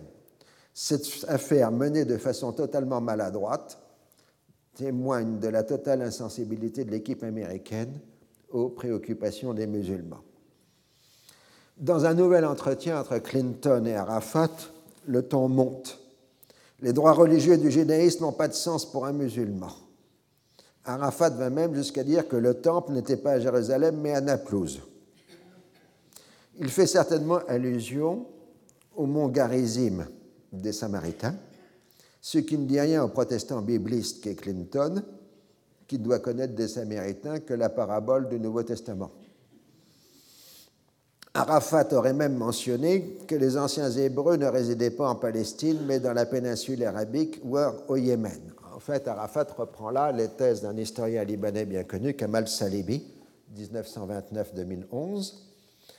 Tout cela est incompréhensible, voire complètement scandaleux pour l'équipe américaine totalement judéo-chrétienne. Le seul arabe, là, est donc copte. Inversement, Arafat semble méconnaître les traditions islamiques concernant l'histoire des Juifs, les Israéliates, puisque les traditions islamiques euh, rappellent que c'est un Juif converti qui a euh, tracé le lieu où les mosquées devaient être construites. Et justement, enfin on reviendra sur la question, euh, le calife romain lui a dit, attention, tu veux le faire là, mais en fait ça doit être là parce que là tu es trop juif. Donc, il est bien entendu qu'au moment de la création du haram, euh, les musulmans savaient parfaitement que le lieu saint juif s'y trouvait. C'est ce que rapporte la tradition euh, islamique. Et ce que Arafat ignore ou cherche à ignorer, ça, c'est un autre problème. Il faut ajouter à tout ça euh, l'influence chez les Américains de la franc-maçonnerie américaine, puisque le mythe fondateur de la franc-maçonnerie anglo-saxonne, c'est que la franc-maçonnerie a été créée par les bâtisseurs du temple de Jérusalem, par Salomon. Donc quand les Arabes, les musulmans leur expliquent qu'il n'y a pas de temple, c'est tout un morceau de la culture américaine elle-même, bibliste et franc-maçonne, euh, qui se trouve complètement interloqué euh, dans le débat. Barak, alors pour terminer, pour rendre les choses plus compliquées, c'est qu'en plus, vous avez la question de la critique historique. Euh, il faut rappeler d'ailleurs que la critique historique est liée du conflit des religions. C'est-à-dire que chaque religion a utilisé la critique historique pour montrer que l'autre religion était fausse, sans s'apercevoir qu'en utilisant l'argument de la critique historique pour montrer que l'adversaire était dans l'erreur, on pouvait retenir l'argument contre soi-même. C'est comme ça que, à l'époque moderne, est née la critique historique des textes religieux. Alors, dans la question des lieux saints, etc., il y a une critique historique qui a une version très différente euh, de ce que implique une lecture littéraliste euh, de la Bible. Alors, je ne veux pas m'étendre tout cela, puisque de toute façon, vous avez l'excellent travail, remarquable travail de mon collègue Thomas Romer euh, sur ces questions, et vous avez tous les podcasts de Romer qui traitent, entre autres, euh, de ces questions de critique historique, et en gros, pour simplifier ce que dit Thomas, qui est beaucoup plus subtil, il y a toujours eu un temple depuis la plus haute antiquité à l'endroit de, l'esplanade, mais que le temple avec un T majuscule comme lieu central du judaïsme n'apparaît qu'aux alentours de 600 avant Jésus-Christ. Et si vous retournez l'argument historique, les mosquées, elles, ont duré, elles sont là depuis 13 siècles. Alors, c'est pour ça que les, arguments de droit historique se neutralisent toujours de ce point de vue. Et de toute façon, ils n'ont aucune importance. La critique historique n'a aucune importance par rapport à la foi des uns et des autres. Donc Clinton a retardé d'un jour son départ pour Okinawa euh, Barak a commencé l'opération de communication destinée à faire porter les responsabilités de l'échec sur Arafat, le tout en violation des accords préalables. Mais Clinton ne veut pas arriver au G8 sur un échec, il espère encore arriver à une solution. Il joue sur les mots, expliquant à Barak qu'en son absence, on va continuer de discuter sur la base de propositions américaines, et à Arafat que l'on continuera de discuter sans précision supplémentaire le Palestinien croit comprendre qu'il s'agit de Jérusalem. Donc voilà une petite caricature israélienne sur le passage de flambeau entre Clinton et Albright. En l'absence de Clinton, c'est à Madeleine Albright de mener les débats. Mais le rythme est beaucoup moins effréné que les premiers jours. En plus, les négociateurs sont épuisés et en profitent pour prendre un peu de repos. Le 20 juillet, Barak découvre qu'Arafat n'a pas la même compréhension de l'ordre du jour que lui et l'accuse de mauvaise foi, alors qu'il s'agit d'une ambiguïté créée par Clinton afin de permettre la continuation du sommet. Ross doit donc s'activer pour trouver une base commune permettant la reprise des négociations. Les entourages de Barak et d'Arafat veulent pouvoir entamer des discussions informelles Ce n'est qu'avant le dîner que Barack s'incline. Madeleine Albright annonce que les idées américaines sont invalidées. Pour le Premier ministre israélien, c'est plutôt un soulagement. Il pense qu'il est allé trop loin. Pendant le repas, il reste morose et refuse d'échanger un mot avec les Palestiniens. Le lendemain, il se tient à l'écart, mais ne reste pas inactif. Il contacte par téléphone les amis d'Israël aux États-Unis pour qu'ils fassent pression sur la Maison-Blanche et s'adresse aux, candidats aux élections présidentielles ainsi qu'à Hillary Clinton en campagne sénatoriale à New York. Il demande que les Américains euh, adressent un ultimatum à Arafat où il accepte les propositions faites, où les États-Unis cessent de traiter avec lui. Il fit aussi dire à la presse israélienne que certains de ses négociateurs vont trop loin dans les abandons, c'est-à-dire qu'il est en train de tirer dans le dos euh, de ses collaborateurs. Les Palestiniens font pour la première fois une proposition cartographique. Au lieu de former des blocs homogènes, ce qui implique l'absorption de nombreux villages palestiniens, les groupes de colonies juives sont présentés comme des enclaves reliées par des routes et c'est au tour des Israéliens de revendiquer la continuité territoriale. De plus, l'offre palestinienne ne représente que 2,5% de la Cisjordanie et 30-35% des colons. La contre-proposition israélienne n'est pas plus acceptable pour l'autre partie. Annexion de 13,3% de la Cisjordanie et maintien indéfini de l'occupation pour 13,3%. Les Israéliens sont pratiquement revenus sur leur position de départ et les Palestiniens répondent que la vallée du Jourdain doit être intégralement leur et que toute annexion doit être compensée par un échange de territoire. il faut rappeler, pour bien comprendre toute la complexité des discussions, c'est quand on vous parle de blocs homogènes de colonisation regroupant 80 ou 90 des colons, ça implique l'annexion des villages arabes avoisinants. Sinon, il n'y a pas de bloc.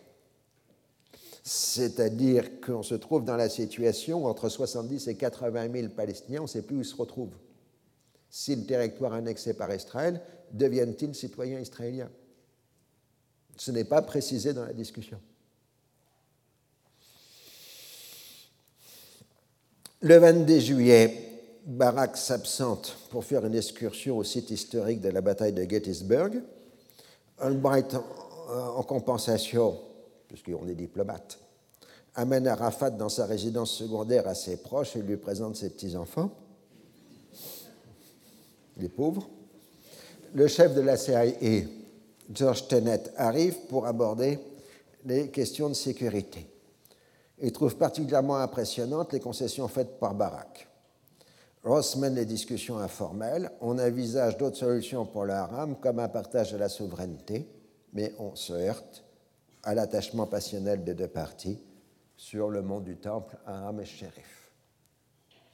Le 23 juillet, les Palestiniens semblent accepter l'idée d'un partage de Jérusalem-Est à condition de pouvoir disposer d'une continuité territoriale et de la souveraineté sur le quartier arménien de la vieille ville. Inversement, Barak réduit l'offre présentée par les idées américaines. Néanmoins, cela paraît comme un signe encourageant d'avoir deux approbations ou au moins deux contre-propositions.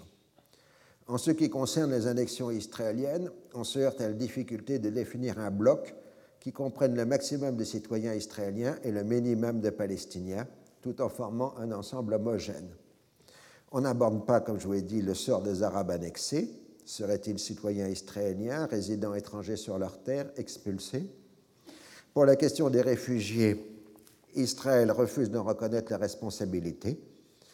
Il est prêt, sur la base de considérations humanitaires, d'en accepter de 7 à 20 000, par exemple sous un chapitre de réunification familiale.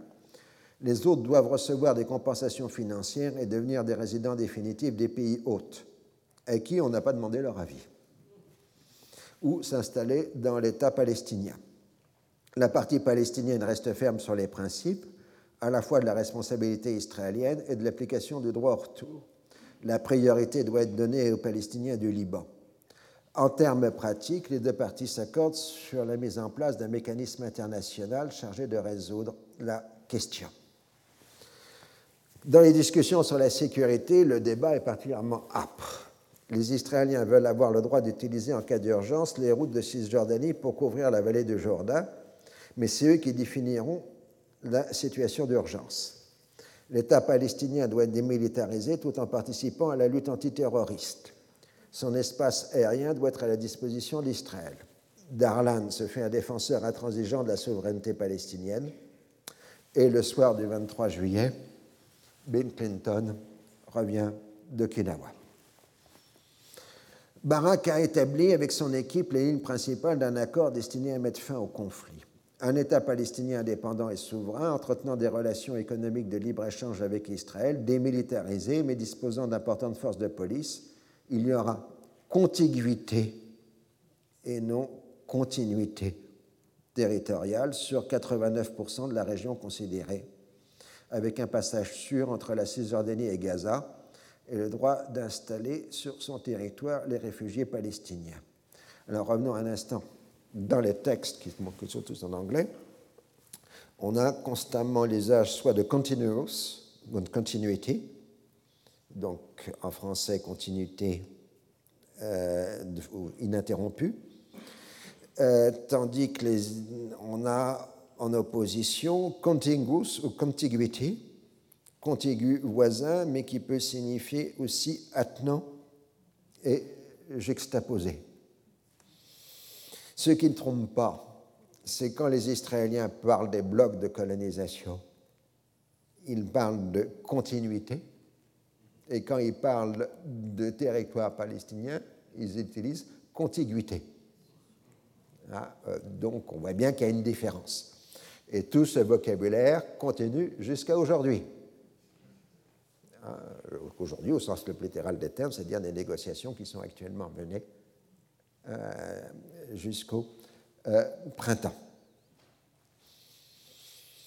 Donc, tout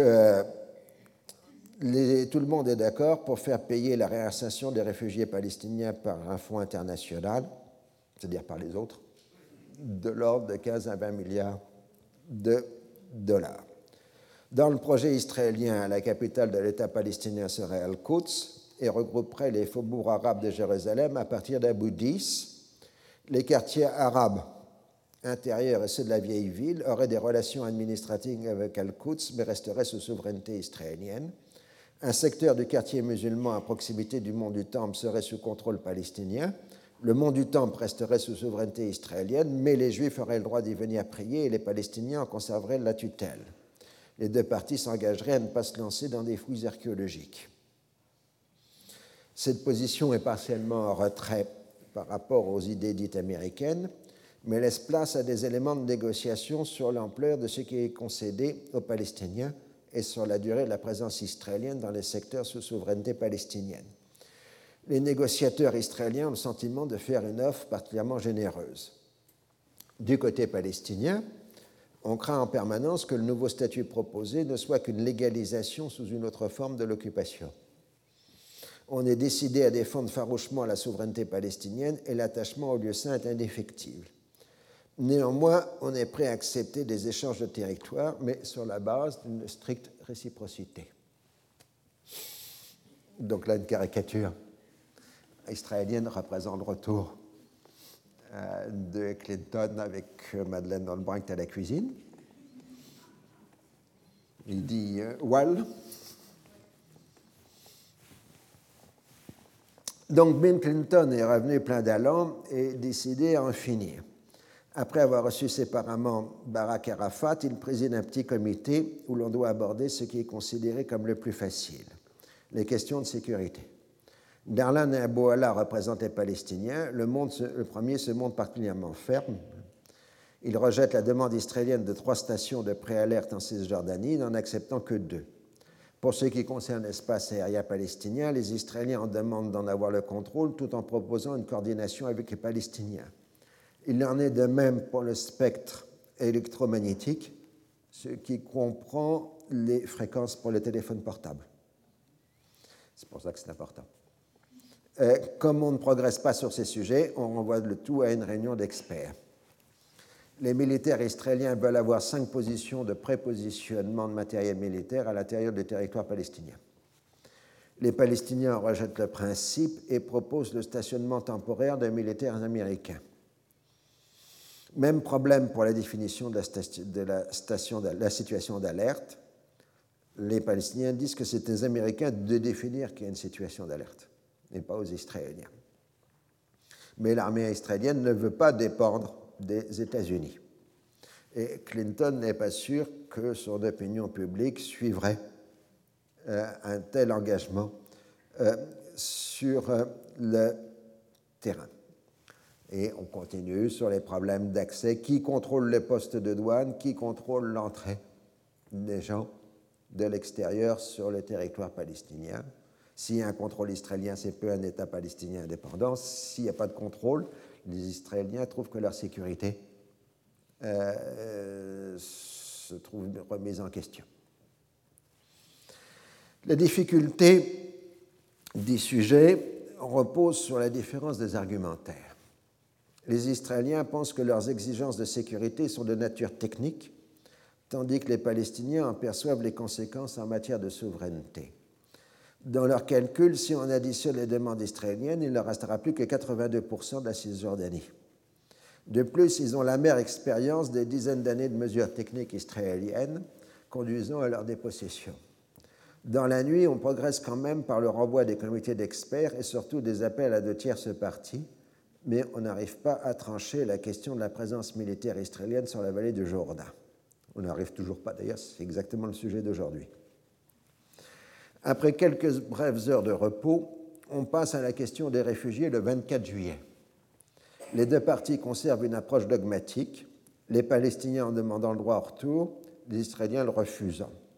En dépit des appels pressants des Américains, on n'arrive pas à définir des nombres et un échelonnement les Palestiniens notent la contradiction israélienne. Peut-on vouloir à la fois conserver des dizaines de milliers d'Arabes de Jérusalem et prendre de nouveaux Arabes habitant dans les zones de blocs de colonisation, tout en refusant le retour d'une fraction des réfugiés palestiniens au nom d'impératifs démographiques En dehors de la question démographique, tout à fait vitale, se pose celle des responsabilités du drame de l'Exode de 1948 et au-delà de la légitimité du sionisme. Reconnaître que le retour des réfugiés de 1948 et de leurs ayants droit remet en cause la nature juive de l'État d'Israël, n'est-il pas admettre que l'expulsion des Palestiniens était la condition indispensable pour la réalisation du but du sionisme? La dynamique créée par le retour de Clinton est maintenant totalement épuisée. Pour l'équipe américaine, il serait vain de tenir une nouvelle réunion commune sur les territoires et les frontières. Clinton préfère recevoir les partis séparément. Cher et Ben-Ami sont les premiers. Ils s'en tiennent rigoureusement à leur ligne précédente, annexion de 10 à 10% représentant 80% vous connaissez tout le dossier. Clinton les interroge, montrant maintenant une connaissance approfondie des dossiers. Ainsi, il leur fait dire que les habitants arabes des zones annexées conserveraient un lien avec l'État palestinien, ce qui n'est pas très clair. La réunion avec les Palestiniens est plus courte. Quand ils s'en tiennent à leurs quatre représentant une annexion de 2% de la Cisjordanie sur la base d'un strict échange de territoire en taille et en qualité, le président préfère arrêter là la discussion et en profiter pour faire une sieste. Il faut dire qu'ils sont épuisés, ils travaillent la nuit. Hein.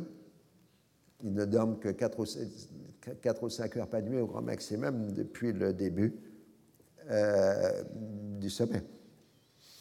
Ross en profite pour étudier avec Ben Ami la possibilité d'une solution à Jérusalem. On entre dans les subtilités de vocabulaire avec une gradation dans les degrés de souveraineté. Une souveraineté limitée sur les quartiers intérieurs, un complexe compound souverain dans la vieille ville, une juridiction souveraine sur le haram, comme le dira plus tard l'un des négociateurs palestiniens, il faudrait disposer d'un GPS sur soi pour négocier un tel statut. À son réveil, Clinton approuve les idées de Ross et décide de les présenter à Arafat. La réunion commence à 21h. Le chef palestinien répond qu'il ne peut pas paraître comme un traître. Un jour ou l'autre, Jérusalem sera libérée. Cela provoque la colère de Clinton. Je cite Barak a fait tellement de concessions, vous n'en avez fait aucune. Vous auriez pu recevoir la souveraineté sur les quartiers chrétiens et musulmans de la vieille ville, la juridiction pleine et entière sur le haram. Il s'agit d'une question politique et non religieuse.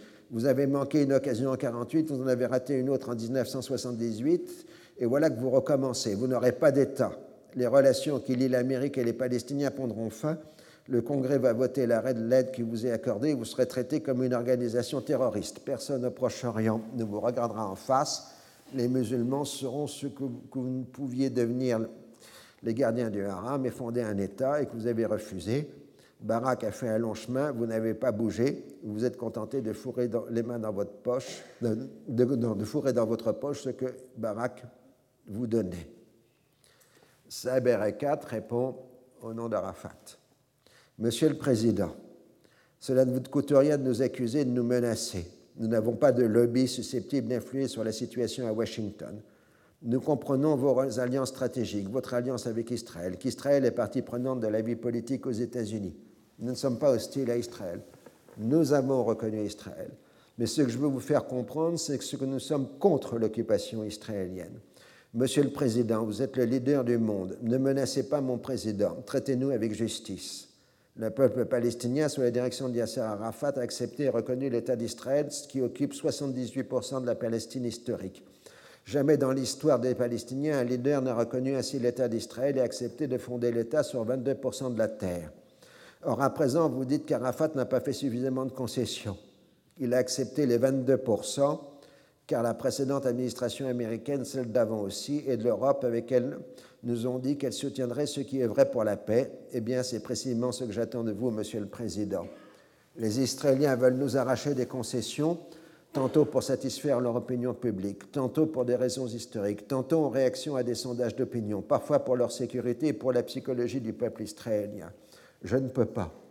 Je ne peux pas négocier un jour pour les colons, le lendemain pour l'histoire, un autre pour les généraux, pour la psychologie des juifs, ensuite pour le caractère exceptionnel du peuple juif. Je ne peux pas. Je tente de négocier la paix. Le peuple palestinien résiste à, l'armée israélienne, il ne se laissera pas intimider par l'occupation. Si nous ne tenons pas la paix, Monsieur le Président, s'il n'y a pas de paix entre Israéliens et Palestiniens, il n'y aura pas de paix pour personne. Ce sommet a permis d'accomplir beaucoup. Je n'avais jamais osé penser qu'un jour je discuterais de Jérusalem, des frontières, de la sécurité, du problème des réfugiés avec un gouvernement israélien. S'il vous plaît, Monsieur le Président, ne laissez pas le sommet échouer. Si vous le présentez comme un échec, la lumière s'éteindra dans la région et je ne sais pas quand elle reviendra. Le sommet est maintenant terminé, mais personne ne veut le reconnaître. On doit maintenant préparer la suite on se met d'accord pour que Clinton rencontre Benami et Rekat pour aborder cet aspect. Benami reconnaît que le sommet a pour la première fois traité du fond des choses, mais du fait de l'absence d'accord, il risque de conduire à un effondrement du camp de la paix en Israël. S'il est rendu public que Barak a fait de très importantes concessions sans rien obtenir en retour. Erekat admet l'existence d'avancées de la part des Israéliens, mais marque que les Palestiniens doivent avoir la souveraineté sur tous les quartiers arabes de Jérusalem et sur le Haram. Clinton sort une carte de Jérusalem et se lance dans une dernière tentative de partage de la ville sainte. On évoque la constitution de régimes spéciaux pour les différents quartiers qui aboutiraient à une sorte de souveraineté partagée. Ainsi, les, les Palestiniens auraient une souveraineté religieuse sur le haram et les Israéliens le reste de la souveraineté. Mais personne ne peut ou ne veut céder sur la question de la souveraineté.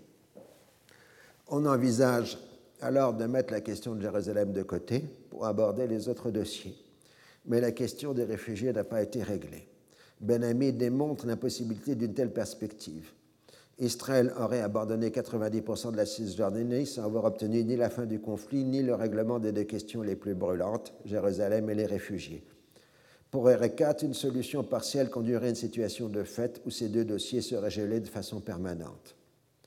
Il reste à présenter ces idées à Barak Arafat, dont on connaît l'opposition fondamentale à de telles perspectives. La séance est levée. Les Américains tendent un dernier plaidoyer auprès d'Arafat. À 3 heures du matin, il répond négativement, ce qui évite à Barak d'avoir à se prononcer. Le chef palestinien demande la poursuite des négociations. À 4 heures du matin, le Premier ministre s'entretient avec Ross et lui demande un soutien politique américain pour affronter tout aussi bien son opposition en Israël que la probable détérioration des relations avec les Palestiniens. La liste comprend une déclaration marquant clairement que toutes les idées représentées à Camp David ont été invalidées. une nouvelle élévation des relations stratégiques entre Israël et les États-Unis, un soutien militaire renforcé, un transfert de l'ambassade américaine à Jérusalem afin de montrer que c'est Barak qui l'a emporté dans la question de Jérusalem, un engagement à combattre une proclamation unilatérale de l'État palestinien et à s'opposer à son admission à l'ONU. Ross lui répond qu'il soumettra la liste à Clinton, mais qu'il ne faut pas résumer la situation à une option brutale entre la paix et la guerre. Pendant que le président américain se repose, Miller rédige un projet de déclaration finale qui sera soumis à Barak et non à Arafat. L'équipe américaine s'aperçoit alors qu'il n'y a pas eu réellement de rencontre trilatérale entre Clinton, Arafat et Barak depuis le début du sommet. Si cela se sait, cela fera très mauvais effet du point de vue de la com. La rencontre a lieu à 10h30 du matin le 25 juillet 2000. Les participants sont sombres mais s'engagent à poursuivre le processus de paix. Arafat et Barak approuvent le projet de déclaration. Elle est ensuite lue en public par Clinton. Entre les 11 et 24 juillet, le Premier ministre Barak et le président Arafat se sont réunis à Camp David sous les auspices du président Clinton dans un effort destiné à parvenir à un accord sur le statut permanent. Tout en étant incapables de réduire leurs divergences et de parvenir à un accord, leurs négociations ont été sans précédent, aussi bien dans leur étendue que dans les détails. Partant des progrès réalisés à David, les deux parties sont tombées d'accord sur les principes suivants pour guider leurs négociations. 1 L'objectif des négociations est de mettre un terme à des décennies de conflits et de réaliser une paix juste et durable. Deux, les deux parties s'engagent à poursuivre leurs efforts pour conclure le plus tôt possible un accord sur tous les dossiers liés au statut permanent. Enfin, et on reprend les clauses habituelles. Et Arafat est heureux qu'on ne lui fasse pas porter la responsabilité de l'échec. Donc là, nous venons de faire le descriptif narratif heure par heure euh, du sommet. Vous comprenez que c'est important euh, de le faire et que c'était aussi un, énorme travail euh, de pouvoir rétablir la chronologie exacte de Candide II, mais maintenant il faut raisonner sur les causes et responsabilités. Ces raisons de l'échec ont fait l'objet d'intenses débats et controverses aux portées historiques évidentes. Comme pour tout événement historique, il faut déterminer à la fois les causes dites profondes, structurelles de longue durée, et les causes dites immédiates, conjoncturelles, du temps court, qui ne sont pas moins importantes. Les premières appartiennent à la logique même des accords d'Oslo, voire aux étapes antérieures du processus de paix depuis Camp David I. Il existe une contradiction fondamentale entre la volonté d'établir des relations de confiance entre les deux antagonistes qui seraient devenus des partenaires et la nécessité de n'aborder les questions essentielles que dans le cadre du règlement final. Jérusalem, les territoires, les réfugiés. Bien entendu, aucune des parties ne pouvait rester inerte sur ces sujets durant la période dite de transition, attisant ainsi la méfiance de l'autre partie. Dans la perspective de Rabin et de Pérez, il n'y aurait pas de droit au retour des réfugiés, ni de changement de statut de Jérusalem. Quant à la définition territoriale, elle se ferait sur la base d'une nouvelle version du plan Alon, constituant une entité palestinienne, pas nécessairement un État, enclavée et probablement tronçonnée à l'intérieur d'un territoire d'Israël élargi. Les Palestiniens s'en satisferaient puisqu'ils verraient une amélioration de leur sort matériel et moral avec la reconnaissance de leur existence.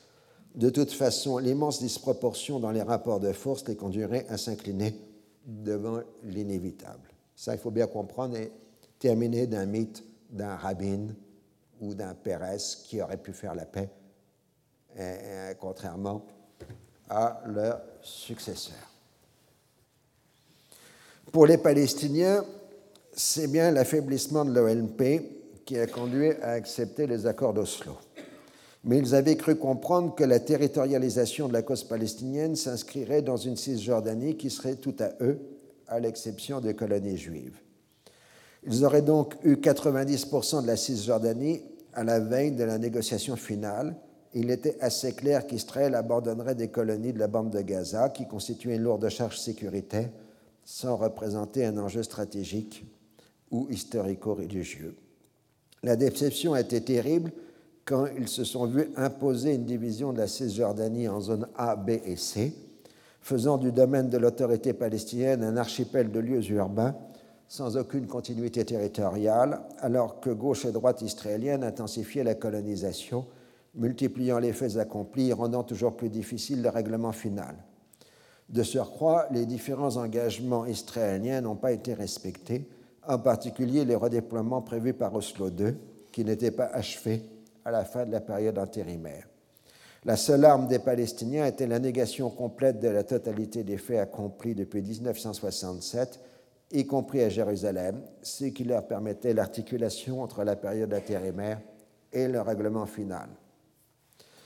Dans la perspective israélienne acceptée par les Américains, les accords d'Oslo abolissaient toutes les références juridiques précédentes et rendaient toutes les questions négociables.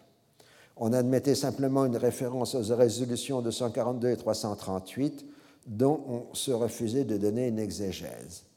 Il n'était pas question d'appliquer les nombreuses résolutions du Conseil de sécurité qui rendaient nuls et non avenus tous les faits accomplis israéliens, y compris Jérusalem, sans parler de celles de l'Assemblée générale de l'ONU qui reconnaissait le droit à l'autodétermination du peuple palestinien. En quelque sorte, la perspective américaine n'était plus celle d'une occupation à laquelle l'on doit mettre fin, mais plutôt celle de l'aménagement d'une coexistence difficile. Les Palestiniens devraient être ainsi reconnaissants de pouvoir mener une vie un peu plus normale qu'auparavant. La solution par la négociation, tout à fait louable en soi, puisqu'elle signifie l'abandon du recours à la violence, était devenue un refrain qui faisait comme si on oubliait la disproportion des rapports de force et en même temps l'impossibilité de transformer la force israélienne en droit sans acceptation palestinienne. Autrement dit, le processus d'Oslo a fonctionné dans une absence totale de confiance entre les parties et surtout n'a pas engendré une logique de décolonisation. Les illusions israéliennes américaines n'ont pu se maintenir que du fait de l'absence de négociations sur le statut final et en conséquence d'une impréparation totale à ce que pouvait comprendre ce règlement. Certes, si Pérez l'avait emporté sur Netanyahou, les choses auraient pu se produire différemment, non pas parce que le leader travailliste aurait été plus colombe que son adversaire politique, mais simplement du fait de l'ouverture de la négociation sur le règlement final, qui aurait impliqué un retour au réel. Or, la stratégie de Netanyahou avait été d'utiliser ce règlement final pour ne pas respecter les engagements pris durant la période intérimaire, d'où le blocage du processus et une débauche d'énergie diplomatique pour des enjeux dérisoires. Il est vrai que de toute façon, le but du chef de l'Écoute était de mettre fin au processus de paix pour arriver de fait à sa version d'une Palestine tronçonnée en cantons et soumise à un contrôle sécuritaire permanent.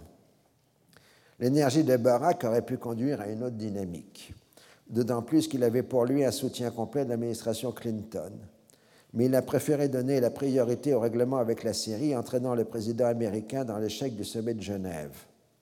En même temps, il s'est rendu compte qu'en raison du fonctionnement défectueux des institutions politiques israéliennes, gouvernement de coalition, politique, euh, pratique systématique des fuites, il ne pouvait être question de préparer collectivement le règlement final.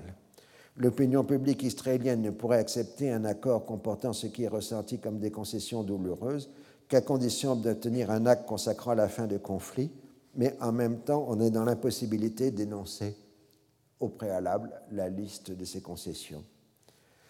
David II a été l'une des négociations les plus mal préparées de l'histoire. On avait réussi à convaincre les Palestiniens qu'on leur dressait un piège destiné à les forcer à accepter un règlement sous la pression conjuguée des Américains et des Israéliens. Ils étaient d'autant plus méfiants qu'ils avaient le sentiment d'avoir été trompés durant les négociations précédentes et que même la parole du président des États-Unis n'avait pas de réelle valeur. Les acrobaties linguistiques de Ross les avaient laissé un mauvais souvenir. Symétriquement, ils ne pouvaient préparer une liste d'abandon parce qu'ils n'étaient tout simplement pas pensables et surtout parce que le premier fait, les autres suivraient. Il leur était impossible d'entrer dans une logique de marchandage qu'elle s'arrêtait à admettre les présupposés israéliens et américains. Aucun pays arabe n'a été impliqué dans la négociation. Alors que Jérusalem est un enjeu essentiel pour les mondes arabes et musulmans, on n'a même pas été capable de leur communiquer le moment venu le contenu des propositions concernant la ville sainte. De même, on parle de généreuses indemnités accordées aux réfugiés palestiniens, tout en rendant clair que dans la grande majorité, ils resteront dans les pays hôtes alors que le statut de réfugié serait aboli. Mais on ne pense pas demander l'avis des pays concernés sans parler de leur rôle dans la gestion, dans la liquidation du dossier. C'est-à-dire qu'on veut traiter de la question des réfugiés sans discuter avec le Liban, la Syrie et la Jordanie, qui, c'est là où sont les réfugiés. Il est caractéristique que les parties israéliennes et américaines aient eu le sentiment de faire des avancées majeures en proposant une division complexe de Jérusalem-Est, alors que la partie palestinienne, en dehors de son attachement passionnel à la ville sainte, ne pouvait avoir à l'esprit que l'exemple de Hébron, où la division de la ville avait abouti à un partage au détriment de la ville arabe et de l'accès aux lieux saints. Alors que Barak présentait le désir de laisser prier les Juifs sur le mont du Temple comme une affaire mineure, l'exemple du tombeau des patriarches constituait un sinistre précédent pour les Palestiniens qui ont connu dans leur histoire tant de grignotage permanent de leurs acquis par des Israéliens au nom d'impératifs dits techniques ou d'aménagement de vie collective. De même, l'indécence de la constitution d'un État palestinien était de mettre fin à la pluralité des statuts juridiques palestiniens, habitants des territoires occupés divisés en trois zones, résidents de Jérusalem, arabes, israéliens, réfugiés. Les généreuses propositions faisaient, faites créer presque autant de nouveaux statuts juridiques que de quartiers arabes de la ville sainte. Sans parler de l'interrogation sur le sort des habitants arabes des blocs de colonisation. La vie quotidienne des habitants des territoires occupés est ponctuée d'autorisations et de permis, ne serait-ce que pour circuler. Rien n'a été avancé sur ce point dans la discussion. Comment maintenir Jérusalem comme ville unifiée et quelle sera la nature de sa séparation avec l'entité palestinienne? Les 1200 Arméniens de la ville sainte deviendront-ils des citoyens israéliens? Comment pourrait-il avoir des contacts alors avec les principaux foyers arméniens de la région que sont le Liban et la Syrie? Ce genre de question n'a pas été posé. Les propositions en question n'ont pas été l'objet de représentations cartographiques. En ce qui concerne la distribution de la Cisjordanie, les Palestiniens ont vu immédiatement un territoire tronçonné. Ross prétend que c'est une interprétation erronée, mais la carte d'une Cisjordanie relativement homogène qu'il présente dans ses mémoires n'a jamais été avancée à David II, il a toujours été question de territoire palestinien contigu et non continu, contrairement au bloc de colonisation juive. À l'impréparation s'est ajoutée l'absence de ligne directrice durant le sommet. Les Américains ont rapidement abandonné la méthode adoptée par Carter à Camp David I, un texte cadre passant par des rédactions successives au fur et à mesure des discussions. Il y en a eu 23 en 1978. On a constamment improvisé de façon brouillonne sans véritable maître du jeu. On a cherché à contourner les difficultés plus qu'à les affronter. Aucune proposition israélienne n'a été directement formulée, elles ont toutes été présentées comme venant de la partie américaine, rendant difficile pour la partie palestinienne d'en discerner la provenance exacte. La volonté de Barak de se tenir en retrait a fait que le sommet n'a pas été tripartite au plus haut niveau. Clinton a déployé son charme et son énergie. Il a montré une maîtrise étonnante des détails, au moins de certains. Il ne voit pas, par exemple, que les Palestiniens ont peur du précédent créé par le tombeau des patriarches à Hébron en ce qui concerne le haram al-Sharif. Ce qui avait été défini au départ comme une autorisation à venir prier a été transformé progressivement en un partage imposé du sanctuaire. Du fait de cette situation, il n'existe pas de procès verbal unifié du sommet. Certes, des preneurs de notes ont accompagné Clinton lors de ses principaux entretiens, mais ces derniers se sont tenus souvent à l'absence de représentants du département d'État. Personne sur le moment n'a eu une vie synthétique des débats. De nombreuses réunions n'ont pas fait l'objet de transcriptions écrites, d'où le souvenir contradictoire des participants. Les fameuses offres généreuses qu'Afat a rejetées n'ont jamais été rassemblées dans un document unique permettant d'en discerner l'unité d'ensemble. Mais l'échec n'est pas total. Pour la première fois, les vrais dossiers ont été abordés et les vraies difficultés cernées, ce qui aurait dû être fait avant. La colère américaine et israélienne contre Arafat s'alimente aussi bien de son manque de coopération que de la prise de conscience soudaine que le prix à payer pour un accord est beaucoup plus élevé que l'on l'avait estimé au départ. Mais dans l'immédiat, c'est Arafat qui devient la cible. Cela commence par une déclaration de Clinton au retour à la Maison-Blanche. Il reconnaît que la négociation était difficile et que des progrès significatifs ont été réalisés sur les principales questions. Mais il marque que Barack a fait plus d'efforts qu'Arafat. Je cite. Le Premier ministre Barack a fait preuve d'un courage particulier, d'une vision et d'une compréhension de l'importance historique de ce moment. Le président Arafat a dit clairement qu'il était aussi engagé sur la voie de la paix. Fin de citation. Et ensuite, je cite, la déclaration tripartite que nous publions affirme l'engagement des dirigeants à éviter la violence et des actions unilatérales qui compromettraient la paix et à poursuivre le processus de paix jusqu'à qu'il soit couronné de succès. Dans la discussion avec la presse, Clinton est plus clair. Barack a fait des propositions audacieuses sur le statut de Jérusalem alors qu'Arafat n'a pas bougé. Il ne veut pas blâmer les Palestiniens, mais il doit complimenter les Israéliens. Cette déclaration est particulièrement mal appréciée du côté palestinien qui voit de violation de l'engagement pris de ne pas faire porter la responsabilité de l'échec sur Arafat. Pratiquement au même moment, Araf Barak fait porter l'entière responsabilité sur les Palestiniens. C'est leur obstination à ne pas accepter un compromis sur Jérusalem qui a empêché la conclusion d'un accord et les dirigeants du monde arabe n'ont eu pas apporté le soutien nécessaire pour avancer. Ce qui va être martelé les jours suivants, c'est que Barak a fait des offres généreuses et qu'Arafat les a rejetées. En clair, il n'y a pas de partenaire arabe pour la paix.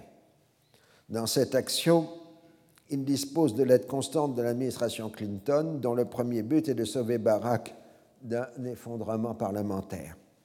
Ainsi, le président américain s'adresse à la télévision israélienne le 28 juillet pour dire que Barak n'a jamais remis en cause les intérêts vitaux de la sécurité d'Israël il laisse entendre qu'il va renforcer la coopération entre Israël et les États-Unis, voire qu'il envisage un transfert de l'ambassade américaine de Tel Aviv à Jérusalem.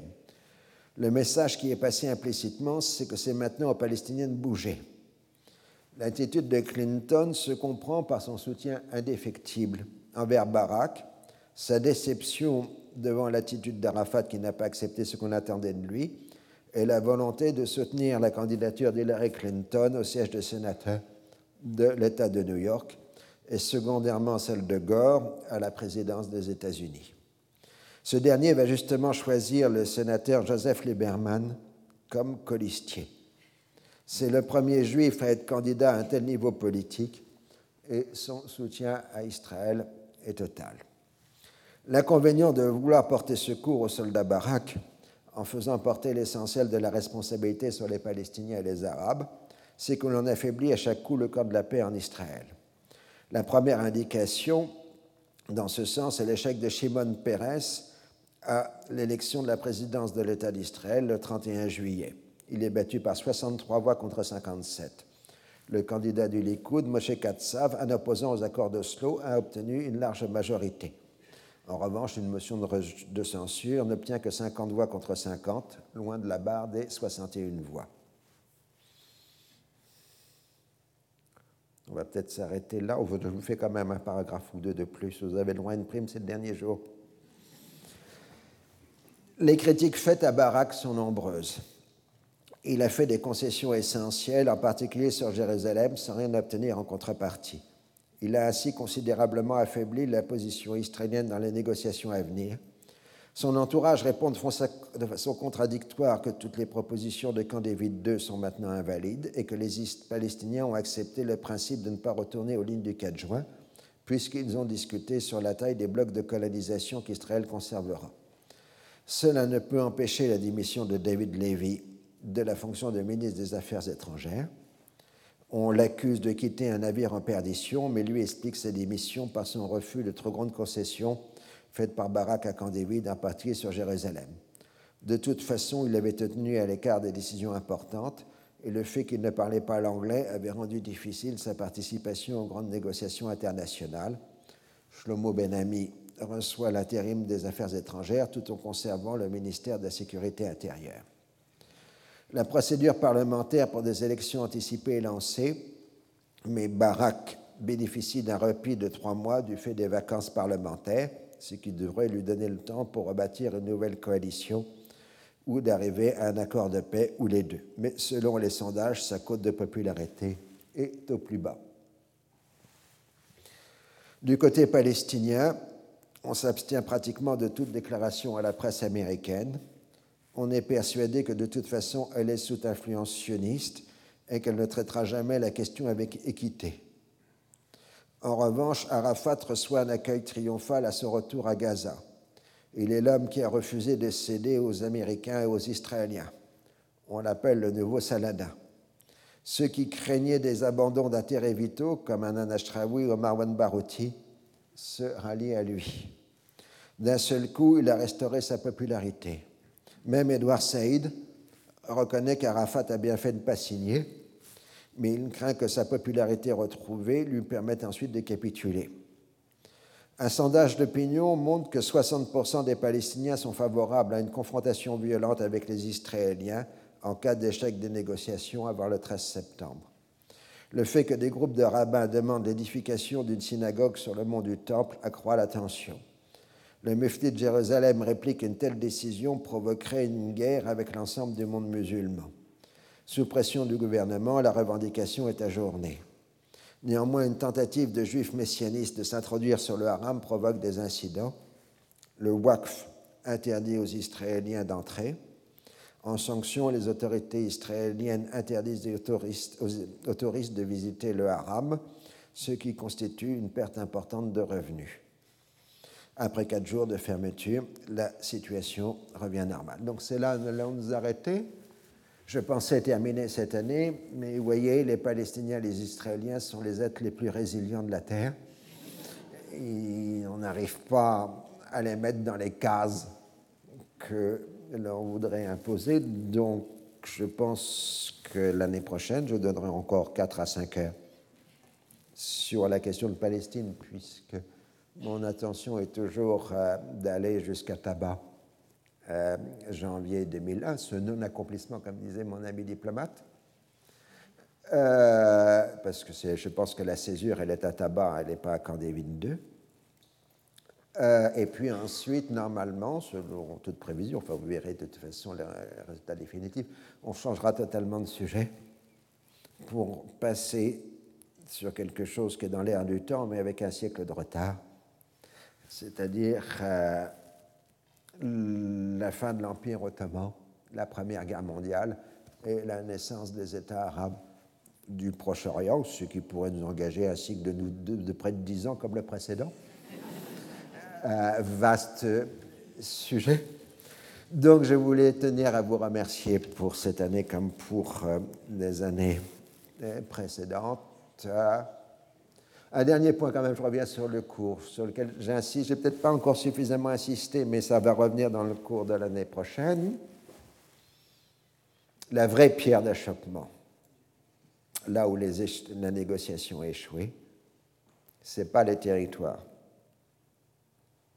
ce n'est pas les réfugiés, parce que les réfugiés, on en a à peine discuté avec Camp David. C'est Jérusalem. Et ce n'est pas Jérusalem, c'est le Haram et Shérif, mont du Temple. Euh, parce que là, vous aurez des, discours en disant ils ont échoué à cause des réfugiés, à cause de la non-reconnaissance, etc. etc. C'est Jérusalem et c'est sur le Haram que la négociation a échoué. Mais ça n'a rien d'étonnant puisque c'est la Terre Sainte. Donc je vous remercie définitivement pour cette année.